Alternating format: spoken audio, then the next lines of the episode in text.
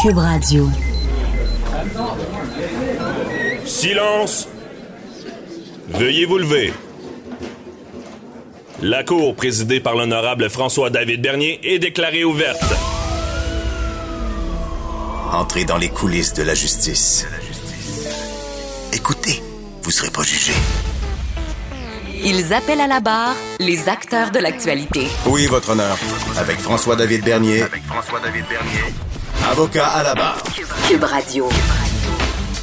Bonjour, bienvenue à l'émission.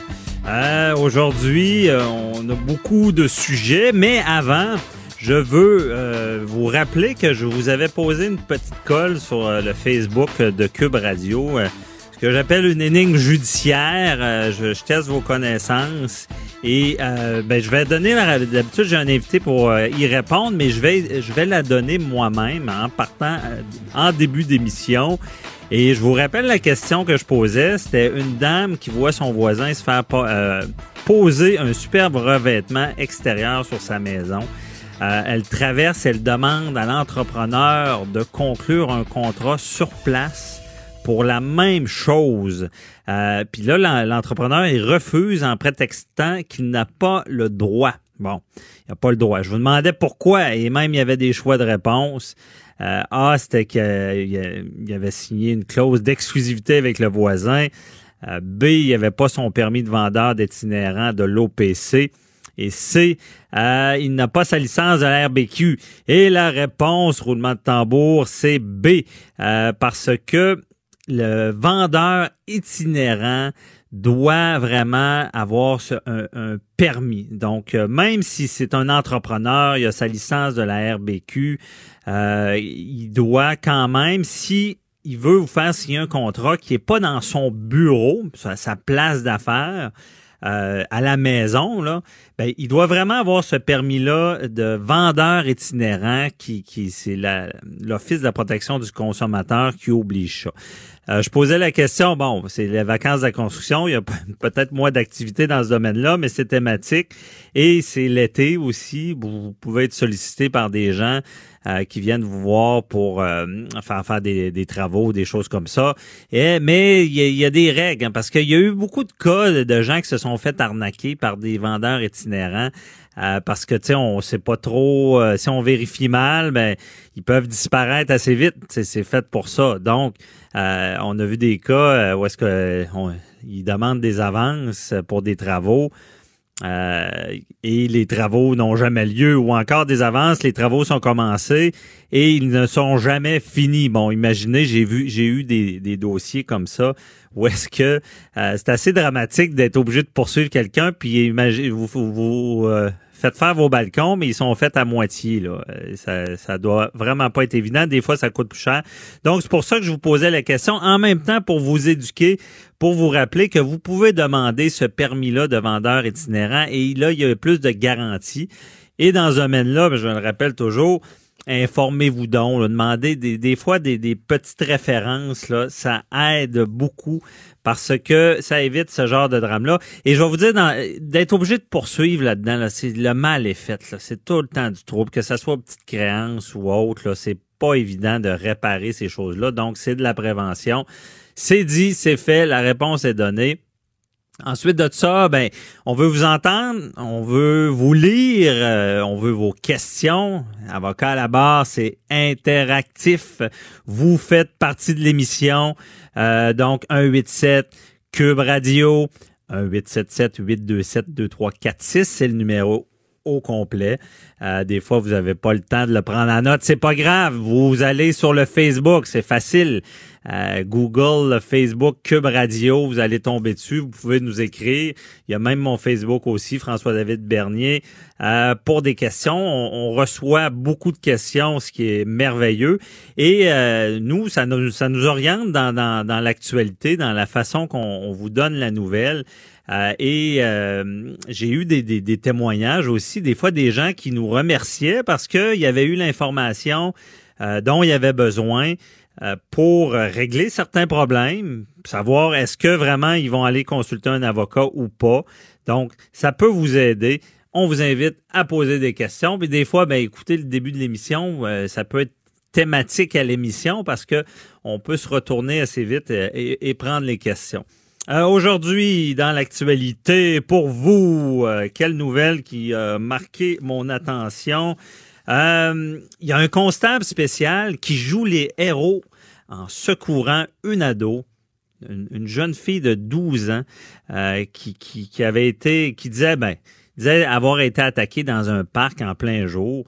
Ben, déjà, la nouvelle, je trouve ça inquiétant parce que euh, une fillette de 12 ans attaquée dans un parc, euh, je sais pas, mais c'est à Montréal, c'est digne d'une ville assez dangereuse, mais heureusement, sur place, il y avait un, un, constable spécial. Bon, un constable social qui est intervenu, puis euh, il s'est battu avec l'assaillant et a sauvé la jeune fille. Félicitations avec lui, euh, à lui. Euh, c'est une bonne action parce que dans ce domaine-là, souvent, ben il y a des gens qui peuvent passer leur chemin et regarder, chose à ne pas faire. Euh, on peut pas t'accuser au criminel si on n'intervient pas, mais moralement puis au civil on pourrait parce que c'est la loi du bon samaritain. Il faut euh, des enfants aussi, il faut les protéger, il faut intervenir.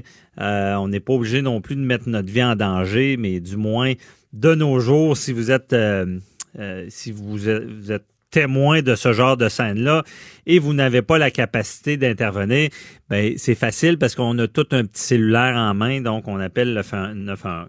Dans ce cas-là, il est intervenu, il a sauvé la jeune fille.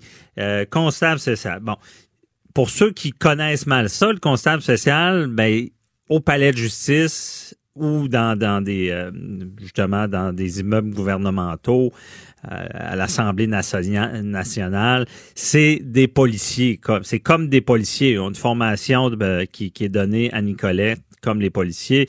Ils portent un arme et c'est des gens euh, en autorité. Donc, son métier lui a permis d'intervenir. Euh, parce que ça doit pas être évident d'intervenir dans une altercation comme ça. Et je rappelle que les constables spéciaux au palais de justice ont un rôle euh, assez important parce que c'est eux qui vont euh, vraiment, c'est la police du palais. Là. des fois, on l'a déjà vu, ça peut jouer rough au palais de justice. Il y a toutes des mesures de sécurité à respecter pour éviter qu'il y ait des drames. Euh, ben, comme drame dans un palais de justice, on se rappelle euh, au palais de Milwaukee euh, qu'il y avait eu un constable social qui, avait perdu le contrôle de son de, la personne qui était détenue. Et là, dans ces palais-là, c'est plus compliqué parce que il n'y a pas de couloir comme au palais de justice de Québec ou de Montréal où est-ce que le prévenu est séparé du public.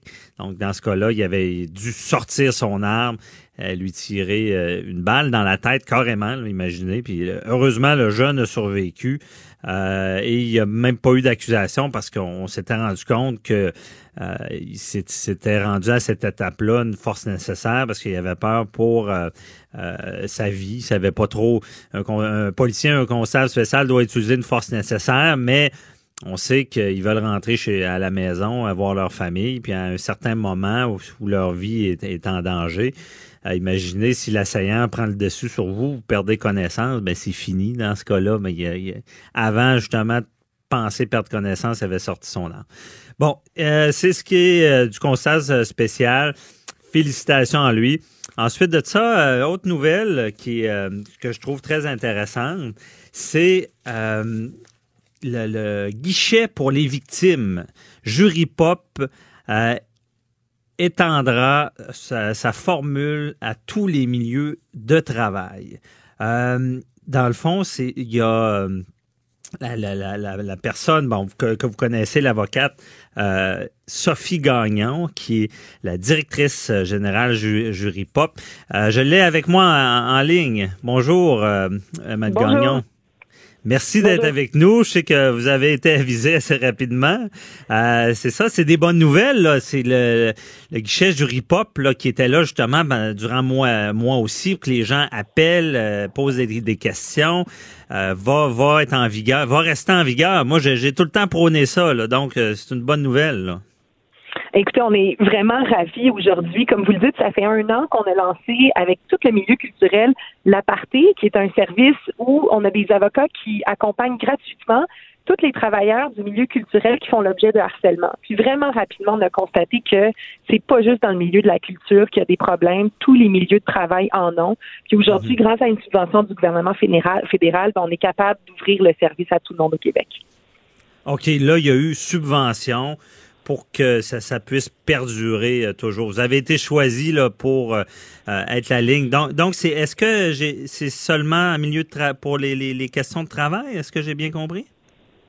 Exactement. Alors, c'est dans le cadre d'un programme là, du ministère de la Justice fédérale qui vise à offrir du soutien à toutes les personnes qui vivent du harcèlement sexuel ou psychologique en milieu de travail, peu importe l'industrie, qu'on soit travailleur autonome puis juste salarié, notre service va être accessible à tous. Ah, OK, je comprends. Et euh, parce que souvent, bon, on le sait, dans le milieu du travail, c'est pas toujours évident de savoir à qui s'adresser dans notre milieu, surtout avec les PME. Là. Ben exactement. Tu sais, c'est sûr que si c'est notre euh, employeur qui, qui est l'harceleur, mais ben, c'est sûr qu'on va pas aller le voir parce qu'on va avoir peur des représailles. Même chose si on est travailleur autonome. Puis je vous dirais que une des questions qui nous est vraiment souvent posée, c'est de savoir si le comportement dont on fait l'objet au travail ça relève du harcèlement parce que par définition, le harcèlement sexuel ou psychologique, euh, c'est des actes qui, pris séparément, sont presque insignifiants. C'est vraiment leur répétition qui fait en mhm. sorte qu'on fait face à du harcèlement. Donc, c'est très, très puissant pour les personnes de pouvoir parler à un avocat qui leur dit que la séquence d'événements dont ils sont victimes, c'est interdit par la loi. OK, je comprends bien. Et on n'a pas beaucoup de temps, mais je voulais savoir, est-ce que, parce que, bon, vous avez joué un rôle assez déterminant dans tout ce qui est mouvement, moi aussi. Moi, j'ai toujours dit, bon, c'est pas tout le temps évident de dénoncer en matière d'agression sexuelle. Là, on le voit au travail, bon, c'est, vous allez être d'une grande aide, mais est-ce que il y a des visions de peut-être élargir ça encore plus, que quelqu'un qui, qui se sent victime d'une agression peut vous appeler, même si c'est pas en lien avec le travail? C'est sûr que ce serait le, dans le meilleur des mondes, effectivement, ce serait ça le, service ouvert à tous.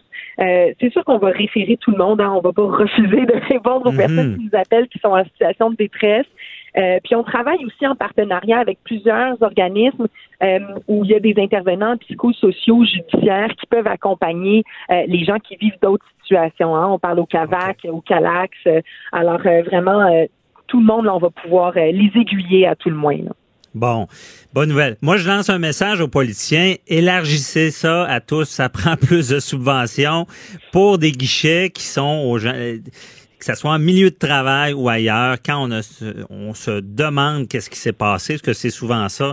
Des fois, il y a des gens qui sont agressés, puis ils, ils sont même pas sûrs que c'était une agression. Puis je pense que vous êtes là pour bien répondre aux questions et euh, rediriger les gens. Donc, on lance le message. Ça devrait être élargi à toute forme euh, de demande en matière d'agression. On l'a vu avec le, le, mouvement Moi aussi. C'est très important de dénoncer et de connaître nos droits.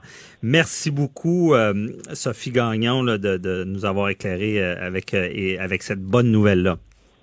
Et c'est moi qui vous remercie. Bonne journée. Merci, bonne journée. Restez là, on parle au DPCP de santé mentale. Préparez vos questions. Cube Radio vous offre les services juridiques d'avocats sans frais d'honoraires.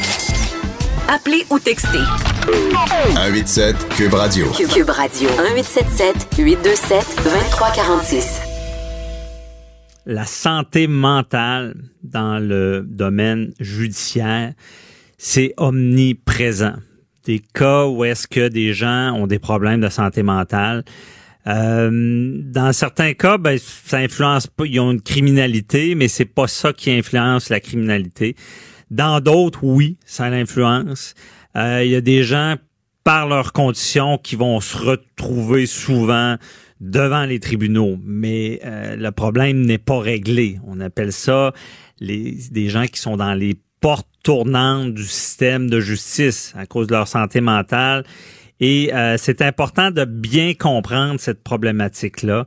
Et euh, je reçois maintenant Nancy Potvin du DPCP pour nous parler d'un programme d'accompagnement justice en santé mentale. Bonjour, Maître Potvin. Bonjour, Maître Bernier. Merci d'être avec nous, euh, de nous éclairer. C'est quoi le programme? Qu'est-ce qu'on va accomplir?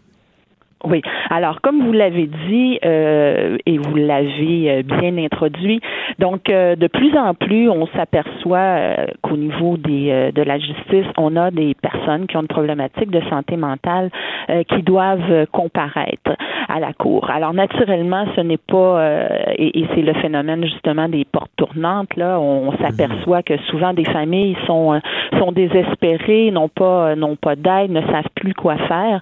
Il y a souvent des, des actes criminels ou des, euh, des de la violence qui est exercée ou autre et euh, ils vont faire appel euh, à bout de souffle là, aux policiers. Alors ces mhm. personnes-là se retrouvent devant les tribunaux et le programme d'accompagnement justice santé mentale pour le raccourcir, je le je l'appellerai le page SM a vu le mhm. jour pour la première fois à la Cour du Québec à Saint-Jérôme avec un projet pilote en 2015. Par la suite, euh, devant le succès, là, ben, en fait, succès, c'est un gros mot, mais euh, on a vu que le fonctionnement et la procédure, là, ça fonctionnait bien. Alors, le projet est devenu un programme et euh, ça a été instauré là, depuis 2016 dans plusieurs cours du Québec. Alors, ça vise à faire un encadrement et un suivi étroit avec les personnes qui sont atteintes d'un trouble de la santé mentale. Alors, c'est euh, un peu, euh, nous, notre rôle en tant que procureur de la poursuite, on a un rôle euh, pour la protection du public. Et donc, ce qu'on veut, en accompagnant ces personnes-là, c'est faire en sorte qu'il y ait un risque de récidive amoindri et que souvent, on s'aperçoit que c'est qu'il va y avoir pas une, une, prise de médicaments qui est adéquate ou il n'y a pas un suivi régulier avec l'équipe traitante là, en psychiatrie ou souvent, des fois aussi, n'ont pas euh, même été diagnostiqués.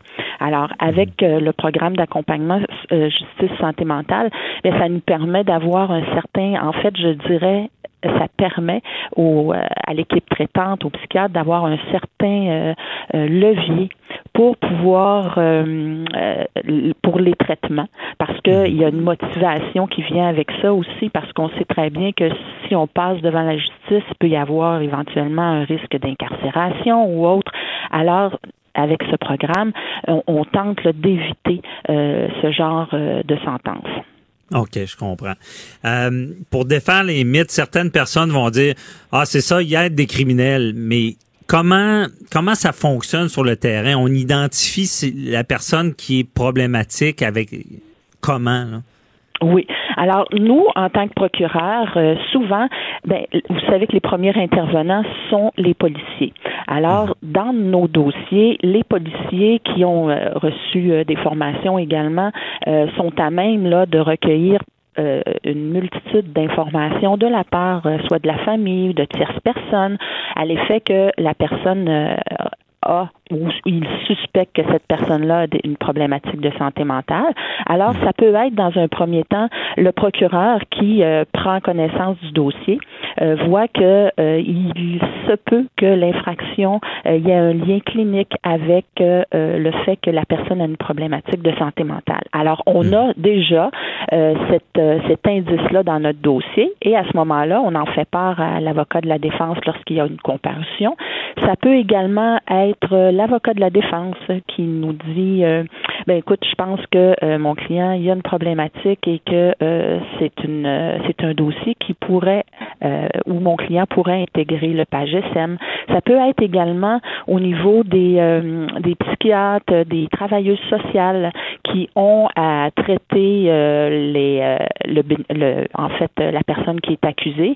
la mhm. personne qui est accusée dit ben moi je, je viens d'avoir d'être arrêté par les policiers. Alors la travailleuse sociale ou l'équipe traitante vont euh, faire un lien avec les, euh, les intervenants qui sont sur le terrain pour euh, nous faire mention qu'il y a une problématique et que ça pourrait être quelqu'un qui serait admissible au programme PAGE. Cependant, au niveau de la clientèle visée et de l'admissibilité, il doit y avoir absolument un lien clinique entre l'infraction qui a été euh, commise et euh, la problématique de santé mentale. On mhm. ne on n'admettra pas dans le programme une personne euh, qui a commis un acte criminel et qui dont la, la, en fait la raison pour laquelle ça a été fait c'est l'alcool ou la drogue. Donc ça, il y a d'autres programmes pour ça. Mhm. Et euh, ce, n'est pas seulement des cas de non-responsabilité criminelle. Euh, Non, du tout, parce que pour, euh, lorsque je parlais de clientèle usée, pour être admissible au programme, la personne doit au départ être responsable et apte à subir son procès. Parce que si elle n'est pas responsable ou apte, bien là on parle d'un autre euh, d'un autre forum là. Bon, il y a le il y a le tribunal administratif euh, du Québec qui va gérer euh, ces personnes-là. Alors à partir du moment où parce que euh, il arrive fréquemment que lors de la comparution de la première euh, présentation à la cour, euh, la personne, l'avocat va dire bon, je pense que mon client ne- n'est peut-être pas responsable. Alors il y a un rapport qui est fait sur la responsabilité et euh, dans des, des- certains cas c'est l'aptitude, pardon. Et euh, lorsqu'on reçoit ces rapports-là, euh, bien, on sait d'ores et déjà là, si la personne est responsable. Alors, si elle est responsable, à ce moment-là, on peut penser que la- l'acte criminel, les gestes qui ont été commis, l'ont été à cause justement de la de la problématique. la santé mentale. Bon, voilà. Une fois qu'on les identifie comme ça, on comprend bien, mais après ça, comment on les aide? Moi, ce que je, je crois, euh, ben, avec l'information que j'avais un peu, c'est qu'il y a comme un comité, il y a un juge, un psychologue, ou c'est un peu comme ça qu'on les encadre? Oui, en fait, la première étape, une fois qu'on reçoit les documents, parce que il s'agit, euh, il faut bien le dire, là, d'un programme qui est volontaire. Une personne qui ne serait pas volontaire, qui ne voudrait pas euh, s'impliquer, qui ne voudrait pas participer au plan d'action qui lui sera fait, ne pourrait intégrer le programme. Il doit y avoir une motivation au départ, parce que sinon, on, on peut pas rien faire. On peut bien, euh, je vais dire, comme le juge, euh, juge de notre district disait, aide-toi et le page t'aidera. Alors, euh, si tu t'impliques et que tu veux bien contribuer et respecter le plan d'action qu'on te fait, bien à ce moment-là, euh, tu vas pouvoir euh, continuer jusqu'à la fin. Alors, pour pouvoir adhérer aux pages, il y a des documents de référence à signer et il y a également une autorisation à communiquer tous les renseignements que les intervenants vont euh, vont comme cumuler dans le dans le dossier. Alors, à partir de ce moment-là, la personne, on va l'évaluer. Il y a un intervenant qui est un intervenant du milieu de la, santé, euh, soit un travailleur social, euh, un criminologue ou euh, même une infirmière également en santé mentale qui vont procéder à la, à en fait, à, L'évaluation. pardon, oui, à l'évaluation et vont euh, également là, nous faire un rapport pour nous dire euh, bon quelle est la, la problématique parce que eux déjà la majorité des personnes qui vont demander à, à intégrer le page sont déjà connus du milieu de la santé et des euh, euh, du système là au niveau de, la psychiatrie. Alors Est-ce qu'on implique ils le médecin ces traitant aussi? Non, le médecin traitant ne fait pas partie de cette évaluation-là. Cependant, étant donné que les professionnels euh, de la santé sont sont en contact direct avec les, les psychiatres et les médecins traitants, ils vont, euh, dans plusieurs des cas, aller consulter le médecin pour voir ce qu'il y en est, pour avoir plus d'informations. Et c'est la beauté, euh, justement, du, euh, du programme, c'est que il y a une concertation, il y a une participation, chose qu'on n'avait pas avant, entre la justice et le milieu de santé. Parce que sans leur participation... On se parle. OK, c'est bon. Oui, tout à fait, parce que on ne, on n'avait pas ça. Et la problématique euh, avec laquelle on se retrouvait avant, lorsqu'on n'avait pas ce programme-là, c'est que euh, on était un peu, euh, c'est un milieu qui est pas connu pour les procureurs, le milieu de la santé, et on ne savait pas, on n'avait pas de contrôle sur le suivi. Euh, Parce que c'est beau de dire, bon, OK, je comprends, il y a une problématique de santé mentale, on va demander au juge qu'il suspende sa sentence, on va lui donner une probation, puis on va lui dire de, de continuer son suivi avec son médecin traitant. Mais comment on fait, nous, en tant que, que, que procureur, euh, être- d'être certain que ce suivi-là est, euh, est effectué et qu'il euh, suive les recommandations de son médecin en prenant la médication? Alors ça, on n'avait pas cette, ce canal euh, de communication-là avant. Et c'est c'est ce qui fait en sorte que euh, on a un beau taux de réussite dans le dans le programme et ce qu'on entend euh, de la part des intervenants, c'est que le programme est un est un levier pour aider à l'équipe traitante, aux psychiatres, ou aux infirmières, etc., pour que les personnes soient plus assidues à leur rendez-vous, aux injections des fois. Bon, c'est des injections qu'ils vont recevoir pour la médication, la prise de médication. Donc, mhm. c'est c'est une aide qui est efficace qui est efficace, puis on parle d'un bon, un bon taux de réussite. Mais comment qu'on on, on, détermine cette réussite-là, dans le fond? Ça veut dire qu'on réussit à pas accuser la personne, qu'on qu'elle ne recommettra pas de crime? Pour l'instant, oui, effectivement, lorsqu'on dit euh, bon taux de réussite, c'est que la personne va euh, réussir, va aller jusqu'au bout euh, du programme. Et il va y avoir également une, une, espèce de réinsertion sociale parce que souvent les personnes qui ont une problématique de santé mentale et qui vont avoir commis des actes vont vont être délaissées euh, de la part de la famille qui ont tenté là par tous les moyens de les aider, mais euh, se disent ben écoute, il veut pas se faire aider, fait que bon, on sort de sa vie. Alors il va y avoir même des reprises de contact avec la famille. Euh, il va y avoir une meilleure hygiène de vie. des fois, c'est. Euh, c'est également au niveau de, ça peut être des emplois parce que bon, c'est pas parce que euh, ils sont pas fonctionnels, mais bon, ils ont perdu un peu à un moment donné là, ils ont été plus désorganisés, donc ils étaient moins fonctionnels. Alors, euh, c'est, ce sont des réussites ça aussi là. Et pour la Excusez-moi l'expression, mais euh, mettre pas de vin, mais on, on tente de les remettre sur la traque, c'est ça. Tout à fait. Dans le bon chemin. Oui, oui, oui. Et on a, nous, en tant que procureur, là, bon, euh, on a à cœur les intérêts des victimes, mais, mais lorsqu'une personne entre dans ce dans ce programme, on a mhm. également à cœur sa réussite dans le programme parce que euh, c'est une façon pour nous de protéger, de faire en sorte qu'il euh, n'y aura pas de récidive.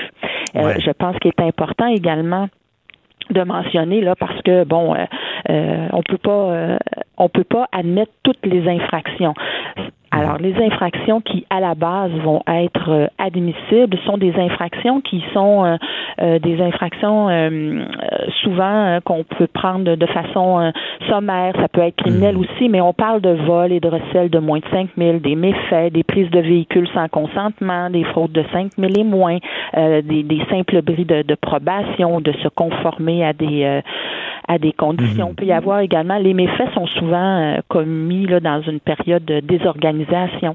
Alors, vont briser des objets. Il y a souvent des voies de fait également qui sont faites, mais mais on n'admet pas les euh, les voies de fait qui vont être faites avec des euh, des armes ou des de la violence physique oui, crime contre la personne, ouais, c'est ça. Ben, oui, les voies de fait simples, c'est-à-dire où il n'y a pas eu de de, de blessure. Mhm. Et naturellement, on comprend bien, c'est ça, c'est c'est c'est des plus petit crime. Mais euh, puis à vous entendre, je suis content quand je dis toujours que le droit doit évoluer. vous êtes un bon exemple que vous faites évoluer le droit avec ce, programme-là, parce que souvent c'est malheureux la maladie mentale dans ce domaine-là. Mais merci beaucoup, euh, Maître Nancy Potvin, là, de nous avoir éclairé euh, dans ce domaine-là. Je vous souhaite ben, une belle journée. Je vous remercie. Au revoir. Merci, au revoir. Restez là, on parle de Avocat à la barre. Alors, je procède à la lecture du verdict. Avec François-David Bernier. Les meilleures plaidoiries que vous entendrez. Cube Radio. La méthode Navy SEAL, est-ce que vous la connaissez? Euh, est-ce que c'est faire son lit le matin, qu'il n'y a pas de pli, qui euh, il y, a, des méthodes de gestion qui peuvent être empruntées de l'armée, de la gestion mais personnelle, la gestion en affaires. Et je suis avec euh, Patrice Ouellet, gestionnaire de haute performance en direct de Barcelone, en Espagne. Bonjour, Patrice. Maître Bernier, comment allez-vous? Je suis en pleine forme ici sous le chaud soleil de l'Espagne. Ben, moi, ça va très bien, mais j'étais un peu jaloux, justement. mais... Écoutez, superbe, superbe ville, hein, Barcelone, qui est la capitale de la Catalogne. Vraiment un endroit à découvrir, rempli de vie. Euh, qui, ah, ouais. remet notre, l'énergie sur le piton, comme on dit en québécois. ça donne envie d'y aller, certain. Et euh, justement, pour notre chronique d'aujourd'hui, euh, c'est un peu lié euh, la méthode Navy SEAL. C'est, ce qu'on peut appliquer justement avant de partir en voyage, là, pour être sûr de partir l'esprit en paix, Patrice. Ben exactement. Souvent, les gens me demandent est-ce qu'il y a une journée dans l'année où les gens sont plus productifs ou est-ce qu'il y a une semaine dans l'année? Ben, la réponse à ça, c'est oui, il y en a une journée, une seule dans l'année où peu importe on est qui, qu'est-ce qu'on fait dans la vie, on est ultra productif. Et les gens sont tous, toujours surpris d'entendre la réponse parce que la réponse, c'est le vendredi avant ah. qu'on parte en vacances. Et ah, cette journée-là, on devient des véritables néviciens. OK. On, est efficace. On est ultra efficace et je vous dirais que la première chose qu'on fait, et c'est très, très, très instinctif, c'est que tout le monde, je pense, a été euh, a eu à faire face à, à la pile de dossiers qu'on a sur le coin du bureau et puis qui traînent depuis longtemps. Et lorsqu'on part en vacances et que c'est le vendredi, soudainement, qu'est-ce qu'on fait? C'est qu'on prend la pile de dossiers et la première chose qu'on fait, la première stratégie qu'on applique, c'est qu'on prend des décisions. Hmm. On prend des décisions sur chacun des dossiers et on devient ultra expéditif. Et c'est souvent ce qui cause la procrastination. C'est que les gens prennent les dossiers, les mettent dans une pile. Pourquoi? Parce qu'ils évitent de prendre une décision. C'est tellement vrai, ça on, se sent tellement mieux quand on a pris des décisions, puis on les assume. Faut, Patrice, il faut les assumer aussi. Ben absolument, absolument. Puis c'est ce qui fait qu'il y a des gens qui deviennent plus productifs et qui se distinguent parce qu'ils sont plus rapides dans le processus de décision. Et les gens qui n'osent pas faire des erreurs et qui préfèrent attendre, ben, qu'est-ce qui fait? Ces gens-là font monter la pile de dossiers sur le coin du, sur le coin du bureau. Et le vendredi, avant qu'on parte en vacances, une chose est sûre, si on veut partir l'esprit en paix, on n'a pas le choix de passer à travers la pile de dossiers et de prendre des décisions. Puis concrètement, prendre la décision, ça implique quoi? Je réponds à quelqu'un, je, prends une orientation? Exactement. C'est qu'on devient, ce que j'appelle, c'est qu'on simplifie aussi. On prend une décision. Et simplifier, ça veut dire quoi? Qui est la deuxième stratégie c'est que si j'envoie un courriel, exemple, à quelqu'un, je vide ma boîte de courriel avant de partir, ben, je vais décider d'un qui doit être impliqué dans le dossier, mhm. quel est l'objectif que je vais atteindre, puis quel est le délai. Et c'est tellement simple, mais malheureusement, au quotidien, c'est des choses qu'on évite de faire parce qu'on ne veut pas prendre de décision. Mais lorsqu'on applique ça, tout bouge autour de nous, tout se met en marche, les résultats arrivent plus vite, donc, c'est une technique qu'on aurait intérêt à appliquer beaucoup plus régulièrement au quotidien plutôt qu'attendre le vendredi lorsqu'on part en vacances. Mais pourquoi on est comme ça? Pourquoi on laisse traîner et on prend pas cette décision-là si on le fait bien quand on, a un délai? La peur, souvent, c'est la peur de prendre la mauvaise décision et souvent, les gens sont davantage paralysés par la peur de prendre une mauvaise décision que d'en prendre une et de vivre avec les résultats. Moi, je dis toujours, c'est mieux de faire une erreur par prise de décision que de faire une erreur parce que j'en ai pas pris. Parce que si j'en ai pas pris, le train est passé, il est trop tard. Si j'ai pas pris la bonne décision, au moins j'ai progressé, j'ai tiré des leçons. Dans le fond, on, on a fait ce qu'on avait à faire, peu importe le résultat. Exactement. Puis lorsqu'on applique ces techniques-là au quotidien, c'est un peu comme un lanceur au baseball, c'est qu'on devient meilleur, on devient meilleur à prendre des décisions rapidement, on devient meilleur à éviter de faire perdre le temps à nos collaborateurs parce qu'on les invite à s'engager rapidement avec un objectif clair et des délais très, très courts, ce qui fait qu'on crée un momentum dans notre entreprise, ce qui amène mhm. l'équipe dans la haute performance. OK. J'aimerais t'entendre aussi. Qu'est-ce que tu disais à quelqu'un qui, euh, ben là, tu es en voyage, tu as réussi à partir, quelqu'un qui repousse tout le temps ses, ses vacances, disant que je peux pas partir, j'ai trop de choses à régler. Puis là, finalement, la date qu'il devait partir, s'il a pas euh, acheté ses billets, il va repousser parce qu'il a tout le temps trop de choses à faire et finalement, il prend pas de vacances. C'est tellement, c'est tellement, maître dernier, une belle question. Puis d'ailleurs, on pourrait élaborer la semaine prochaine là-dessus, parce que quand on regarde les pays qui travaillent le plus d'heures par semaine, ben, le premier pays, c'est la Grèce. Le deuxième pays où les gens travaillent le plus, c'est l'Espagne, où je suis présentement.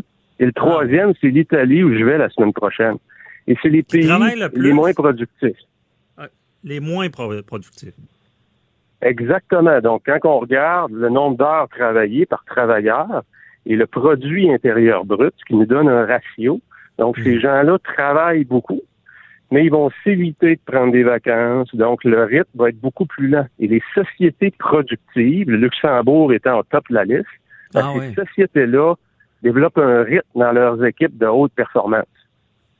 OK. Donc, Donc, ce que je dirais à la personne qui s'évite de prendre des congés, c'est qu'au contraire, toutes les études, euh, les recherches démontrent très clairement que plus on compresse le temps, moins on travaille, plus on devient performant. ah, Alors, ouais. c'est une fausse croyance de s'éviter de prendre des vacances, de recharger ses batteries. C'est totalement faux. Et dites-vous que vous êtes sur la mauvaise piste si c'est le choix que vous faites dans votre vie. Bon, j'aime, j'aime t'entendre. C'est j'imagine qu'il y a beaucoup d'auditeurs qui peuvent aider parce que je pense que au Canada, ben, au Québec, c'est souvent ça. C'est les, gens se sentent coupables de prendre des vacances. Mais ce que tu dis, si tu as travaillé fort avant, mérite tes vacances et profite-en. Si vous appliquez des techniques de prise de décision rapide, si vous créez du momentum, vous définissez clairement qui doit être impliqué, quel est votre objectif et quels sont des délais, mettez-les clairs. C'est sûr que vous allez pouvoir prendre pas deux semaines de vacances, probablement six, si vous le voulez. Parce que Ah, votre ouais. équipe va devenir autonome et les gens vont, vont bâtir un momentum de haute performance. Et ça, c'est Mhm. prouvé par des études. C'est pas moi qui l'invente. C'est bien Ah, documenté par euh, les recherches universitaires. C'est ça, c'est prouvé par des études. Mais faut pas non plus dire bon, ben, je prends plein de vacances. Il faut être efficace quand on travaille aussi, parce que tu parles souvent des, distractions au travail. Il y en a beaucoup. Ah, c'est, c'est, euh, je vous dirais que depuis dix ans, avec l'arrivée des technologies, des médias sociaux, qui ont pris une emprise importante, c'est tout un défi pour les travailleurs de garder leur attention sur les objectifs. Parce que dans une journée, on est stimulé par quoi? Nos notifications Facebook, Messenger, WhatsApp, les textos, le téléphone, le web, c'est interminable et ça n'existait pas il y a une dizaine d'années, ces distractions-là. Donc, pour le travailleur d'aujourd'hui qui est constamment connecté, parce qu'on sait que tout le monde pratiquement a un téléphone portable, c'est tout un défi de garder son attention et d'avoir une bonne gestion du temps en sachant renoncer pendant les courts laps de temps à ces distractions-là. Sinon, c'est très difficile d'atteindre ses objectifs. C'est difficile. Et tu fais un parallèle avec toute cette gestion-là, avec la technique Navy SEAL. Pourquoi l'armée? Ben, L'armée, écoutez, c'est toujours un bel exemple et je m'en inspire beaucoup. Pourquoi? Parce que les enjeux sont tellement élevés, on parle des vies humaines, qu'ils n'ont pas le choix d'être efficaces. C'est les vies humaines qui sont en jeu. Alors pourquoi qu'on ne s'inspire pas de leurs techniques qui sont prouvées pour les appliquer à notre quotidien? Pourquoi qu'on détermine pas tout de suite les- c'est quoi les délais, c'est quoi l'objectif qui est clair? Je fais souvent, Maître Bernier, un petit test quand je rentre dans des meetings en entreprise. Je passe des petits post-it, des petits post-it jaunes, là, pour faire de publicité pour 3M.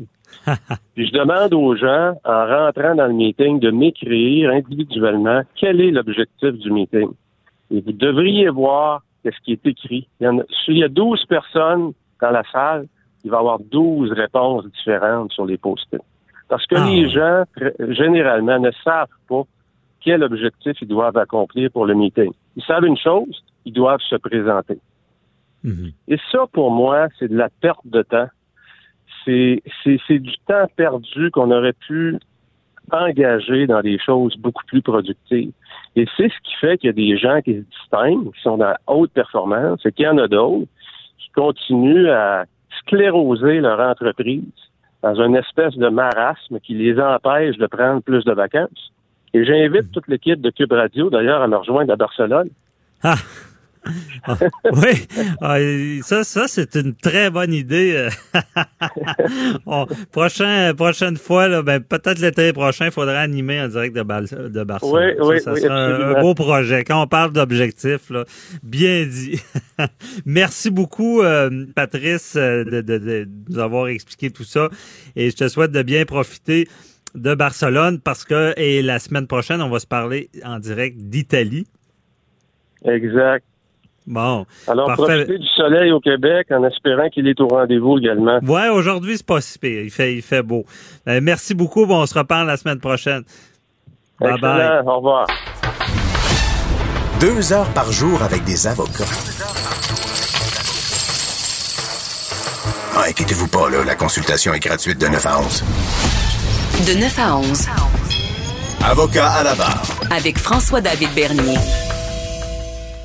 Avocat à la barre est une émission interactive. Vous, nos auditeurs, faites partie de l'émission et on vous permet également de dénoncer des choses, des situations problématiques que vous vivez. Euh, on veut vous entendre et à l'occasion, on peut vous avoir en entrevue euh, pour dénoncer des choses.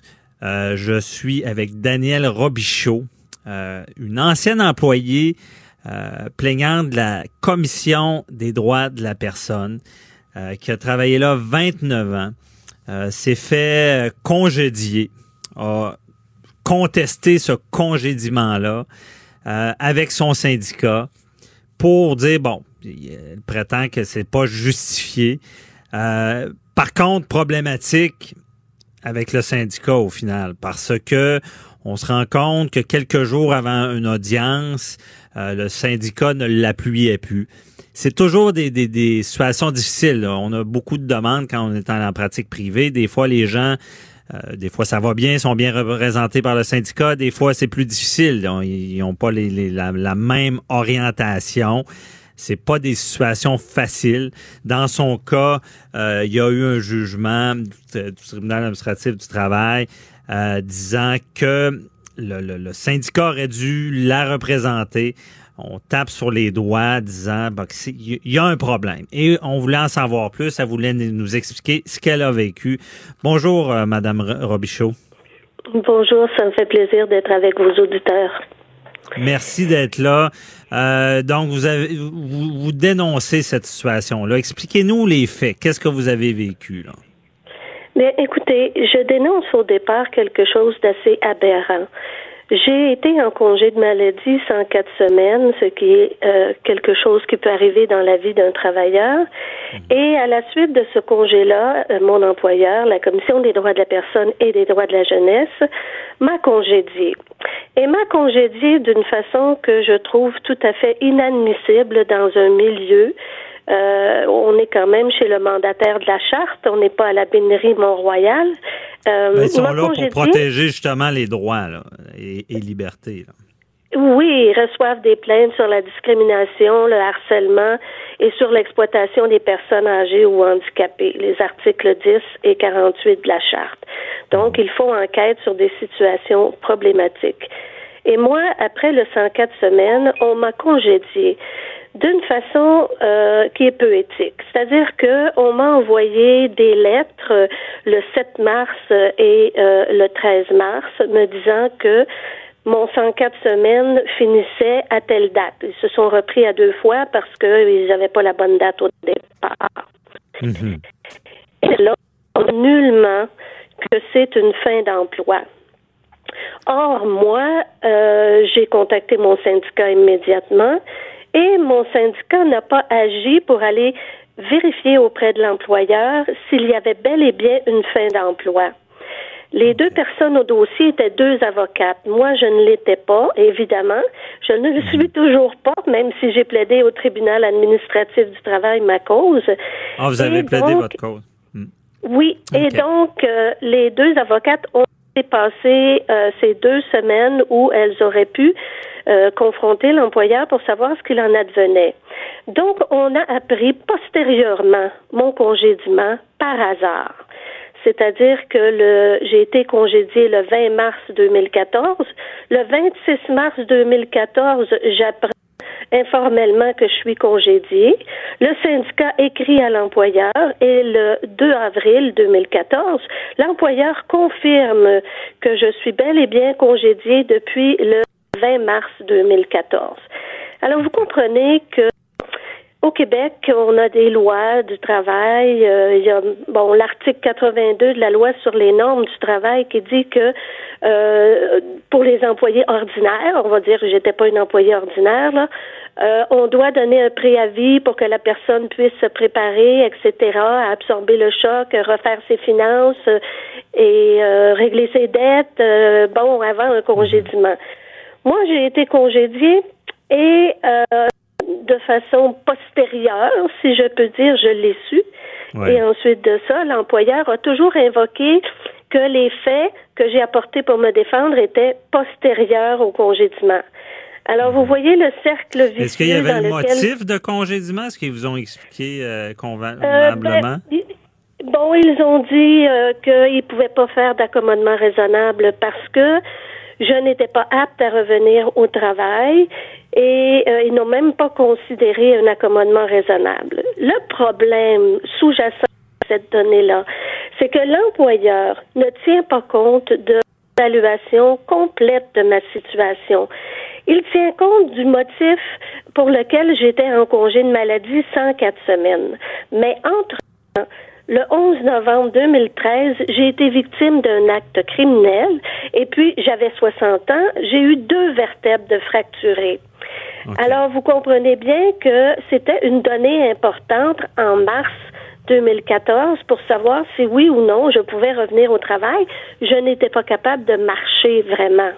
Mhm. Alors, dans le bureau de mon médecin, quand elle m'a parlé de retour au travail, je me suis mise à pleurer et elle dit que j'ai eu euh, le visage qui est devenu rouge, etc. Et l'employeur interprète ça comme étant, euh, évidemment, puisqu'il ne tient pas compte des vertèbres fracturées, comme étant, je n'étais pas capable de revenir euh, au travail dans un délai raisonnable. Ah. Autre chose dont il n'a pas tenu compte, un deuxième diagnostic qui est tombé, tout ça s'est joué là, dans trois mois, entre janvier et mars 2014. Depuis 2012, euh, j'avais une demande de consultation pour l'apnée du sommeil.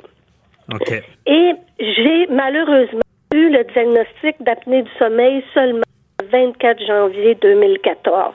Ça a mhm. pris pas mal de temps avant d'avoir euh, euh, passé les tests la nuit à l'hôpital et tout ça. Et dans les résultats, je faisais de l'apnée du sommeil sévère, c'est-à-dire que je me réveillais sept fois par même pas par Donc, euh, Madame Robichaud, c'est toute une combinaison de choses qui est arrivée qui euh, disait à votre employeur que vous ne pouviez pas revenir au travail. Bon.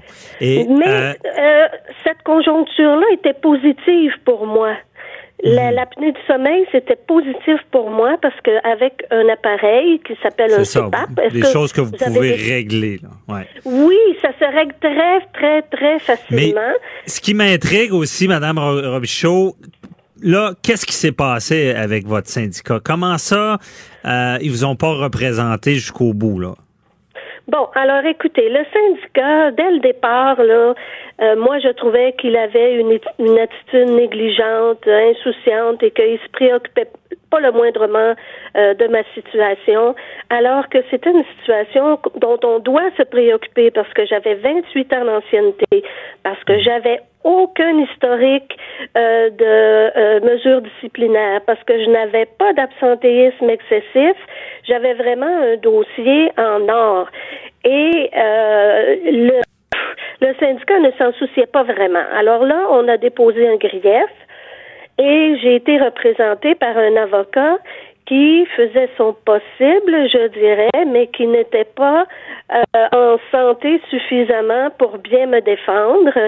Et au mois d'avril 2014, euh, pardon, 2016, il a mis fin à ses jours. Alors, ah. je n'étais pas écoutée par mon avocat.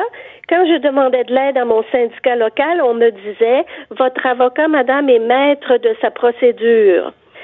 Alors, Et donc, Madame Robichaud, vous sentiez pas que, euh, parce que vous, on s'entend, là, vous avez été là 29 ans, euh, vous êtes congédié, vous n'êtes pas d'accord, vous contestez ça, là. Euh, et c'est l'histoire de votre vie, cette cause-là. Mais vous sentiez pas que le syndicat mettait les ressources, les moyens nécessaires pour aller défendre votre cause. Bien, écoutez, il faisait le minimum, mais euh, je dirais que mes agentes euh, qui étaient à la commission là n'étaient même pas au courant de mon histoire totale. Ensuite de ça, euh, mon avocat qui a mis fin à ses jours, lui, on peut pas lui reprocher de ne pas être au courant de mon histoire totale n'est-ce pas? Mhm. Euh, donc, et même là, euh, je vois que euh, la CSN, quand on lit le jugement Madame la juge Chénée du tribunal administratif du travail, la CSN reprend des arguments qui viennent directement de l'employeur et qui ne sont pas exacts. Alors, je vois que bon, la CSN n'a pas encore complètement intégré mon histoire.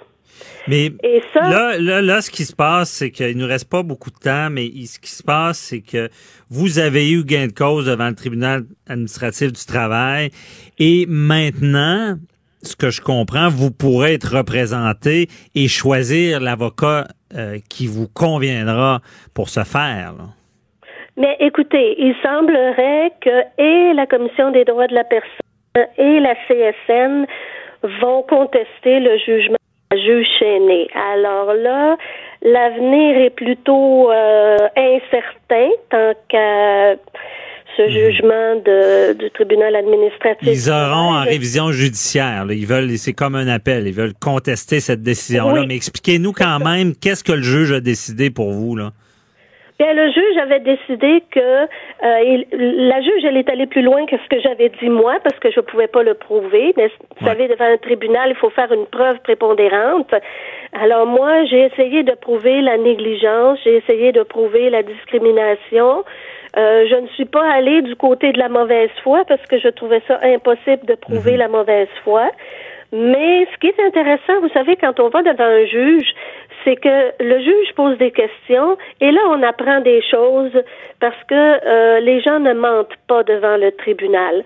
Donc euh, j'ai appris à ce moment-là que l'avocate de la CSN avait tendu une perche à l'employeur. Bon, euh, dans le vocabulaire populaire, on appelle ça autrement, mais légalement, on appelle ça tendre une perche pour faire un accord euh, désistement quatre jours avant euh, le pourvoi en contrôle judiciaire.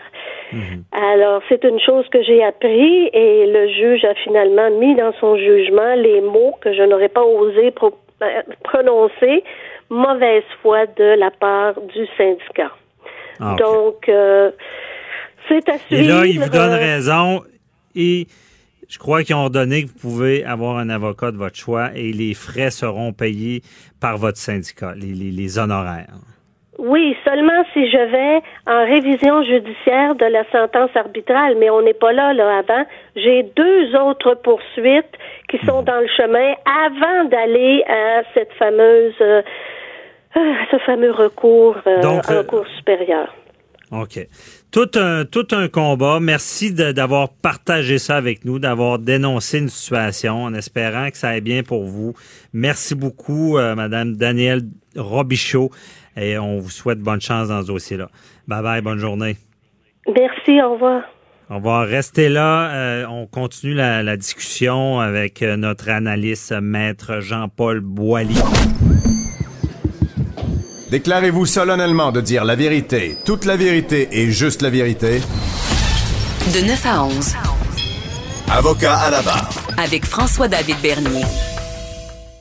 Vous avez entendu l'entrevue avant la pause de Daniel Robichaud qui dénonce son congédiement à la Commission des droits de la personne euh, après 29 ans de service qui dénonce la procédure avec son syndicat pour se faire représenter, qui a obtenu jugement disant qu'on avait mal agi dans son dossier et que maintenant on voulait lui euh, payer les honoraires pour un avocat qui pourrait bien le représenter.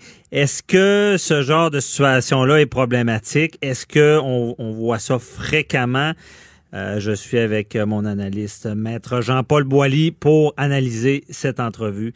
Bonjour, Maître Boily. Oui, bonjour. Écoutez, j'ai entendu euh, Madame là, Robichaud, là, c'est presque pathétique son histoire. Écoutez, euh, d'abord, j'ai lu le jugement là, du tribunal administratif du, travail, le date. Mhm. Là. La décision a été rendue à la fin, à la fin juin. Et euh, c'est pas Jojo pour euh, la CSN. C'est pas Jojo pour ceux qui ont représenté cette madame-là. Parce que je comprends comprends qu'il y a une situation qui est problématique pour madame. Mais madame a travaillé là pendant 29 ans. C'est pas un employé nobody, là. C'est pas quelqu'un qui, qui a pas que son travail n'a pas, pas, été reconnu. Je mhm. comprends qu'elle avait peut-être même un dossier a dit qu'elle avait rien, euh, bon, euh, ça ne sentait pas de façon euh, inconsidérée, etc. Elle avait, son dossier semblait bon. Maintenant. Mais là, et sans, et au-delà de deux ans en arrêt Ouais, mais travail, maladie. Il n'y a pas de, il y a pas de règle comme telle, sacramentelle. Mais il faut comprendre. Elle travaille pour un organisme qui s'appelle la Commission des droits de la personne. Hmm. C'est un organisme qui est là pour protéger, entre autres, les gens, les travailleurs, les gens qui ont des plaintes, les gens qui, en vertu des chartes, hein, on sait qu'on a des chartes au Québec et au Canada, qui sont qui sont pas respectées des fois. Alors, c'est contre la discrimination. exactement. Bon, là, est-ce qu'il peut y avoir discrimination parce qu'on a été malade? Ben, Ce que je comprends dans son dossier, c'est que sa condition préalable, lorsqu'elle était au travail, elle est tombée, elle a eu euh, bon une, malchance et puis elle est tombée en, en, congé de maladie. Bon, on parle de deux ans hein, ou presque. Mm-hmm. Bon, puis pendant ça, il s'est passé autre chose. Donc, sa condition, elle a changé. Ce que je comprends de la décision, puis la, décision de la, juge administratif, Mme Cheney, elle, il va pas avec le dos de la cuillère. Non. non, non, elle les brasse pas mal. lorsque tu la décision, tu vois que, oui, effectivement, le syndicat l'a représenté, mais ils ont un devoir de représentation, c'est dans le code du travail. Ça, ils sont obligés de le faire. Mais c'est pas juste de contester une sentence, euh, de, de, de, de, contester un grief, parce que là, il a été congédié par la commission. Et là, on l'a représenté devant un arbitre qui a rendu une décision arbitrale qui est malheureusement défavorable à cette dame-là. Bon. Là, le syndicat aurait pu dire, ben, notre devoir de représentation, on l'a exercé, puis on a représenté la, dame. Bon, là, elle nous dit aujourd'hui, écoutez, mon avocat n'a peut-être pas nécessairement son assiette c'est peut-être pas nécessairement le cas, mais quelqu'un qui se suicide quelque temps après, ça se peut qu'il y avait une problématique, cet avocat-là. C'est pas impossible. Des choses qu'elle pourra peut-être éventuellement mettre en preuve. Bon. Est-ce que ça a fait en sorte qu'elle était mal représentée? On n'en juge pas pour le moment. Mais il reste une chose. C'est que l'obligation du, de, représentation du syndicat s'arrête pas là.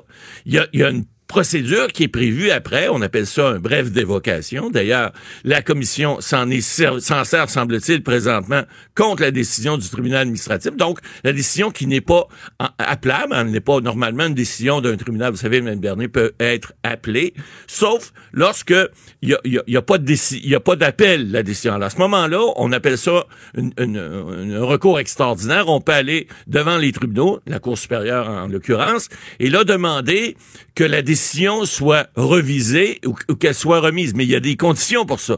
Et ces conditions-là, c'est des conditions, on dit, il faut que ça soit totalement déraisonnable, la, démission, euh, la, la, la décision. Alors, c'est très difficile de contester une décision au niveau des brèves d'évocation. Donc, le jugement qui est favorable à la dame, Mme Robichaud, euh, va être difficile à contester. Oui, sauf que là, pendant ce temps-là, elle n'a pas d'avocat parce que ce que la décision du tribunal administratif lui accorde, c'est dire à la CSN, écoutez, je pense, parce que là, on va parler du cas aussi, là, euh, euh, vous avez été pas bien représenté ou en fait, on vous a pas... Euh, parce qu'il y, a y a eu des discussions qui se sont faites, on le voit dans, la, lecture de l'édition, il y a des discussions qui se sont faites entre les parties pour régler le dossier le dossier de l'arbitrage, en fait, qui était devant la Cour supérieure une première fois.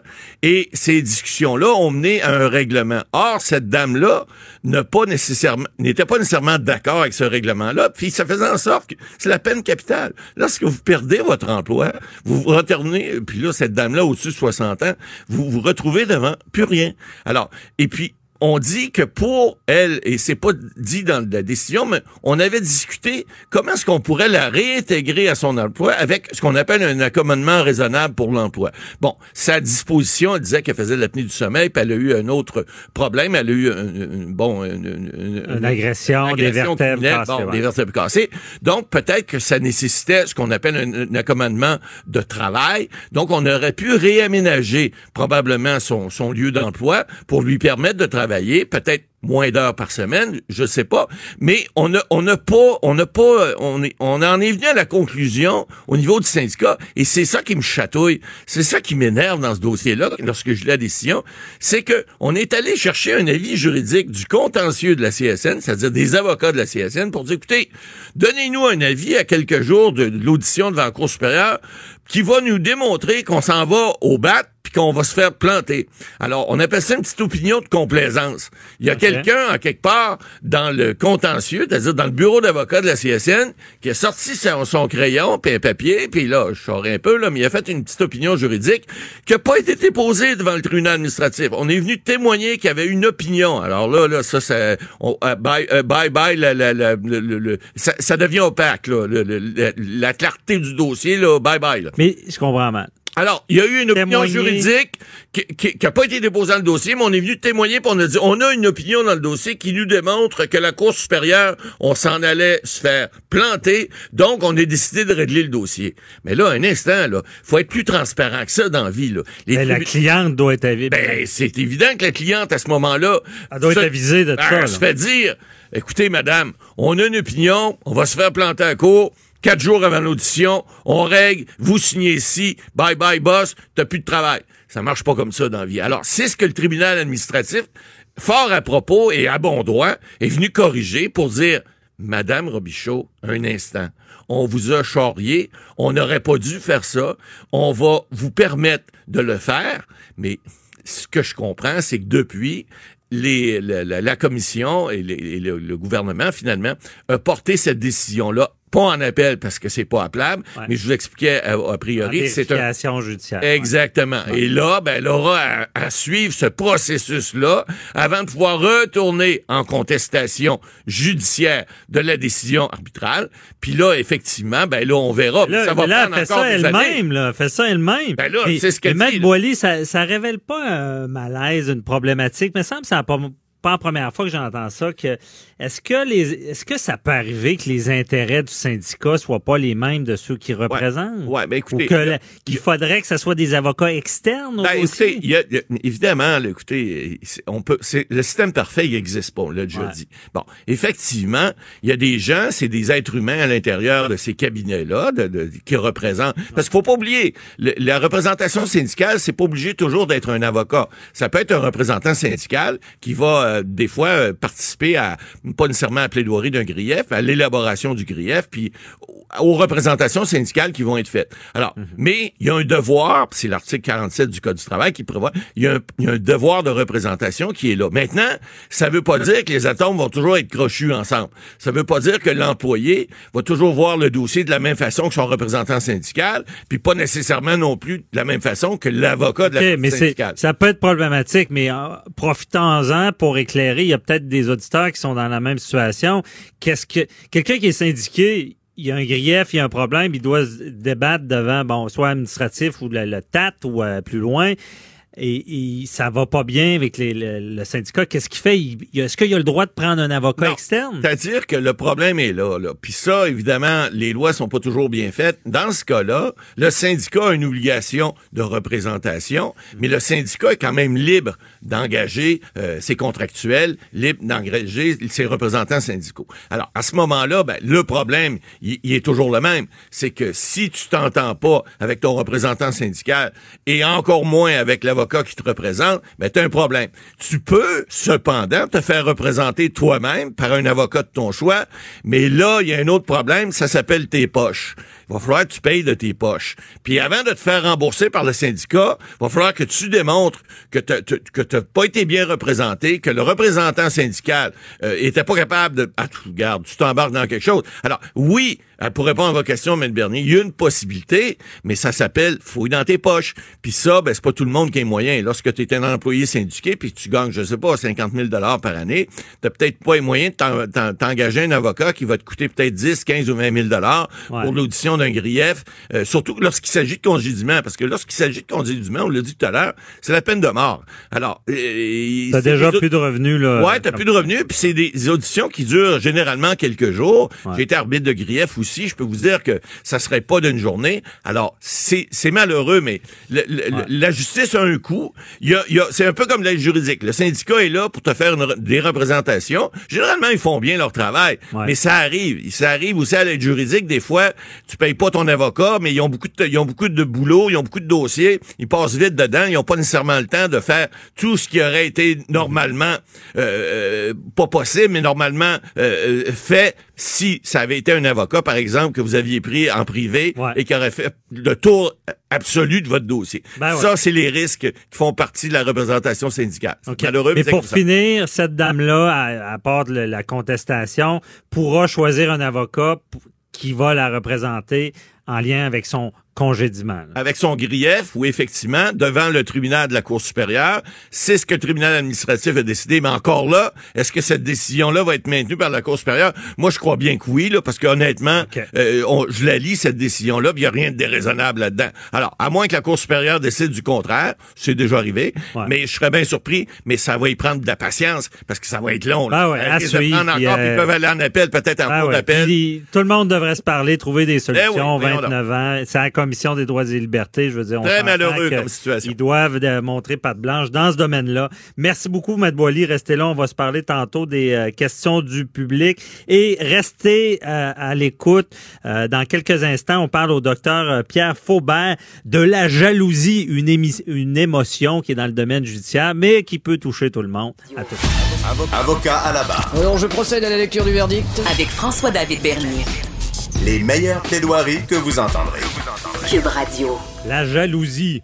Vous connaissez peut-être cette émotion-là. Bon, certains dans leur couple sont jaloux, d'autres non. Euh, certains, ben c'est un petit peu, d'autres ça devient un peu plus problématique. Euh, c'est une émotion qui peut être vécue par beaucoup de gens.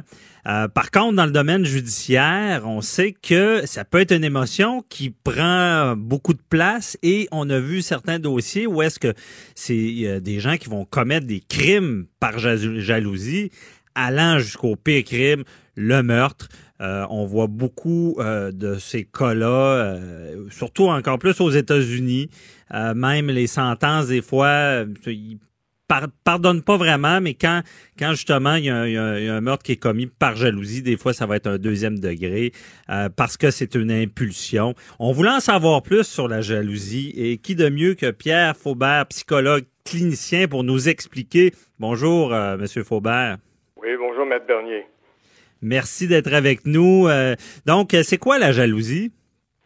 En fait, dans la jalousie, il y a un désir euh, euh, d'avoir, de posséder euh, ce qu'on a l'impression de ne pas avoir. Hein, parce que mhm. si on l'avait, on ne serait pas jaloux. Mais ah. comme on a l'impression de ne pas le posséder, de ne pas l'avoir, eh bien là, à ce moment-là, on peut être jaloux soit d'une personne ou on peut être jaloux de ce que la personne peut avoir. Alors donc, il y a une petite nuance à faire. Là. Euh, mhm. Par exemple, mon voisin euh, a une plus grosse voiture que moi, ou bien euh, une, une, conjointe ou des enfants, etc. Moi, j'ai rien. Donc, je peux être jaloux de ce qu'il a, de ce qu'il possède.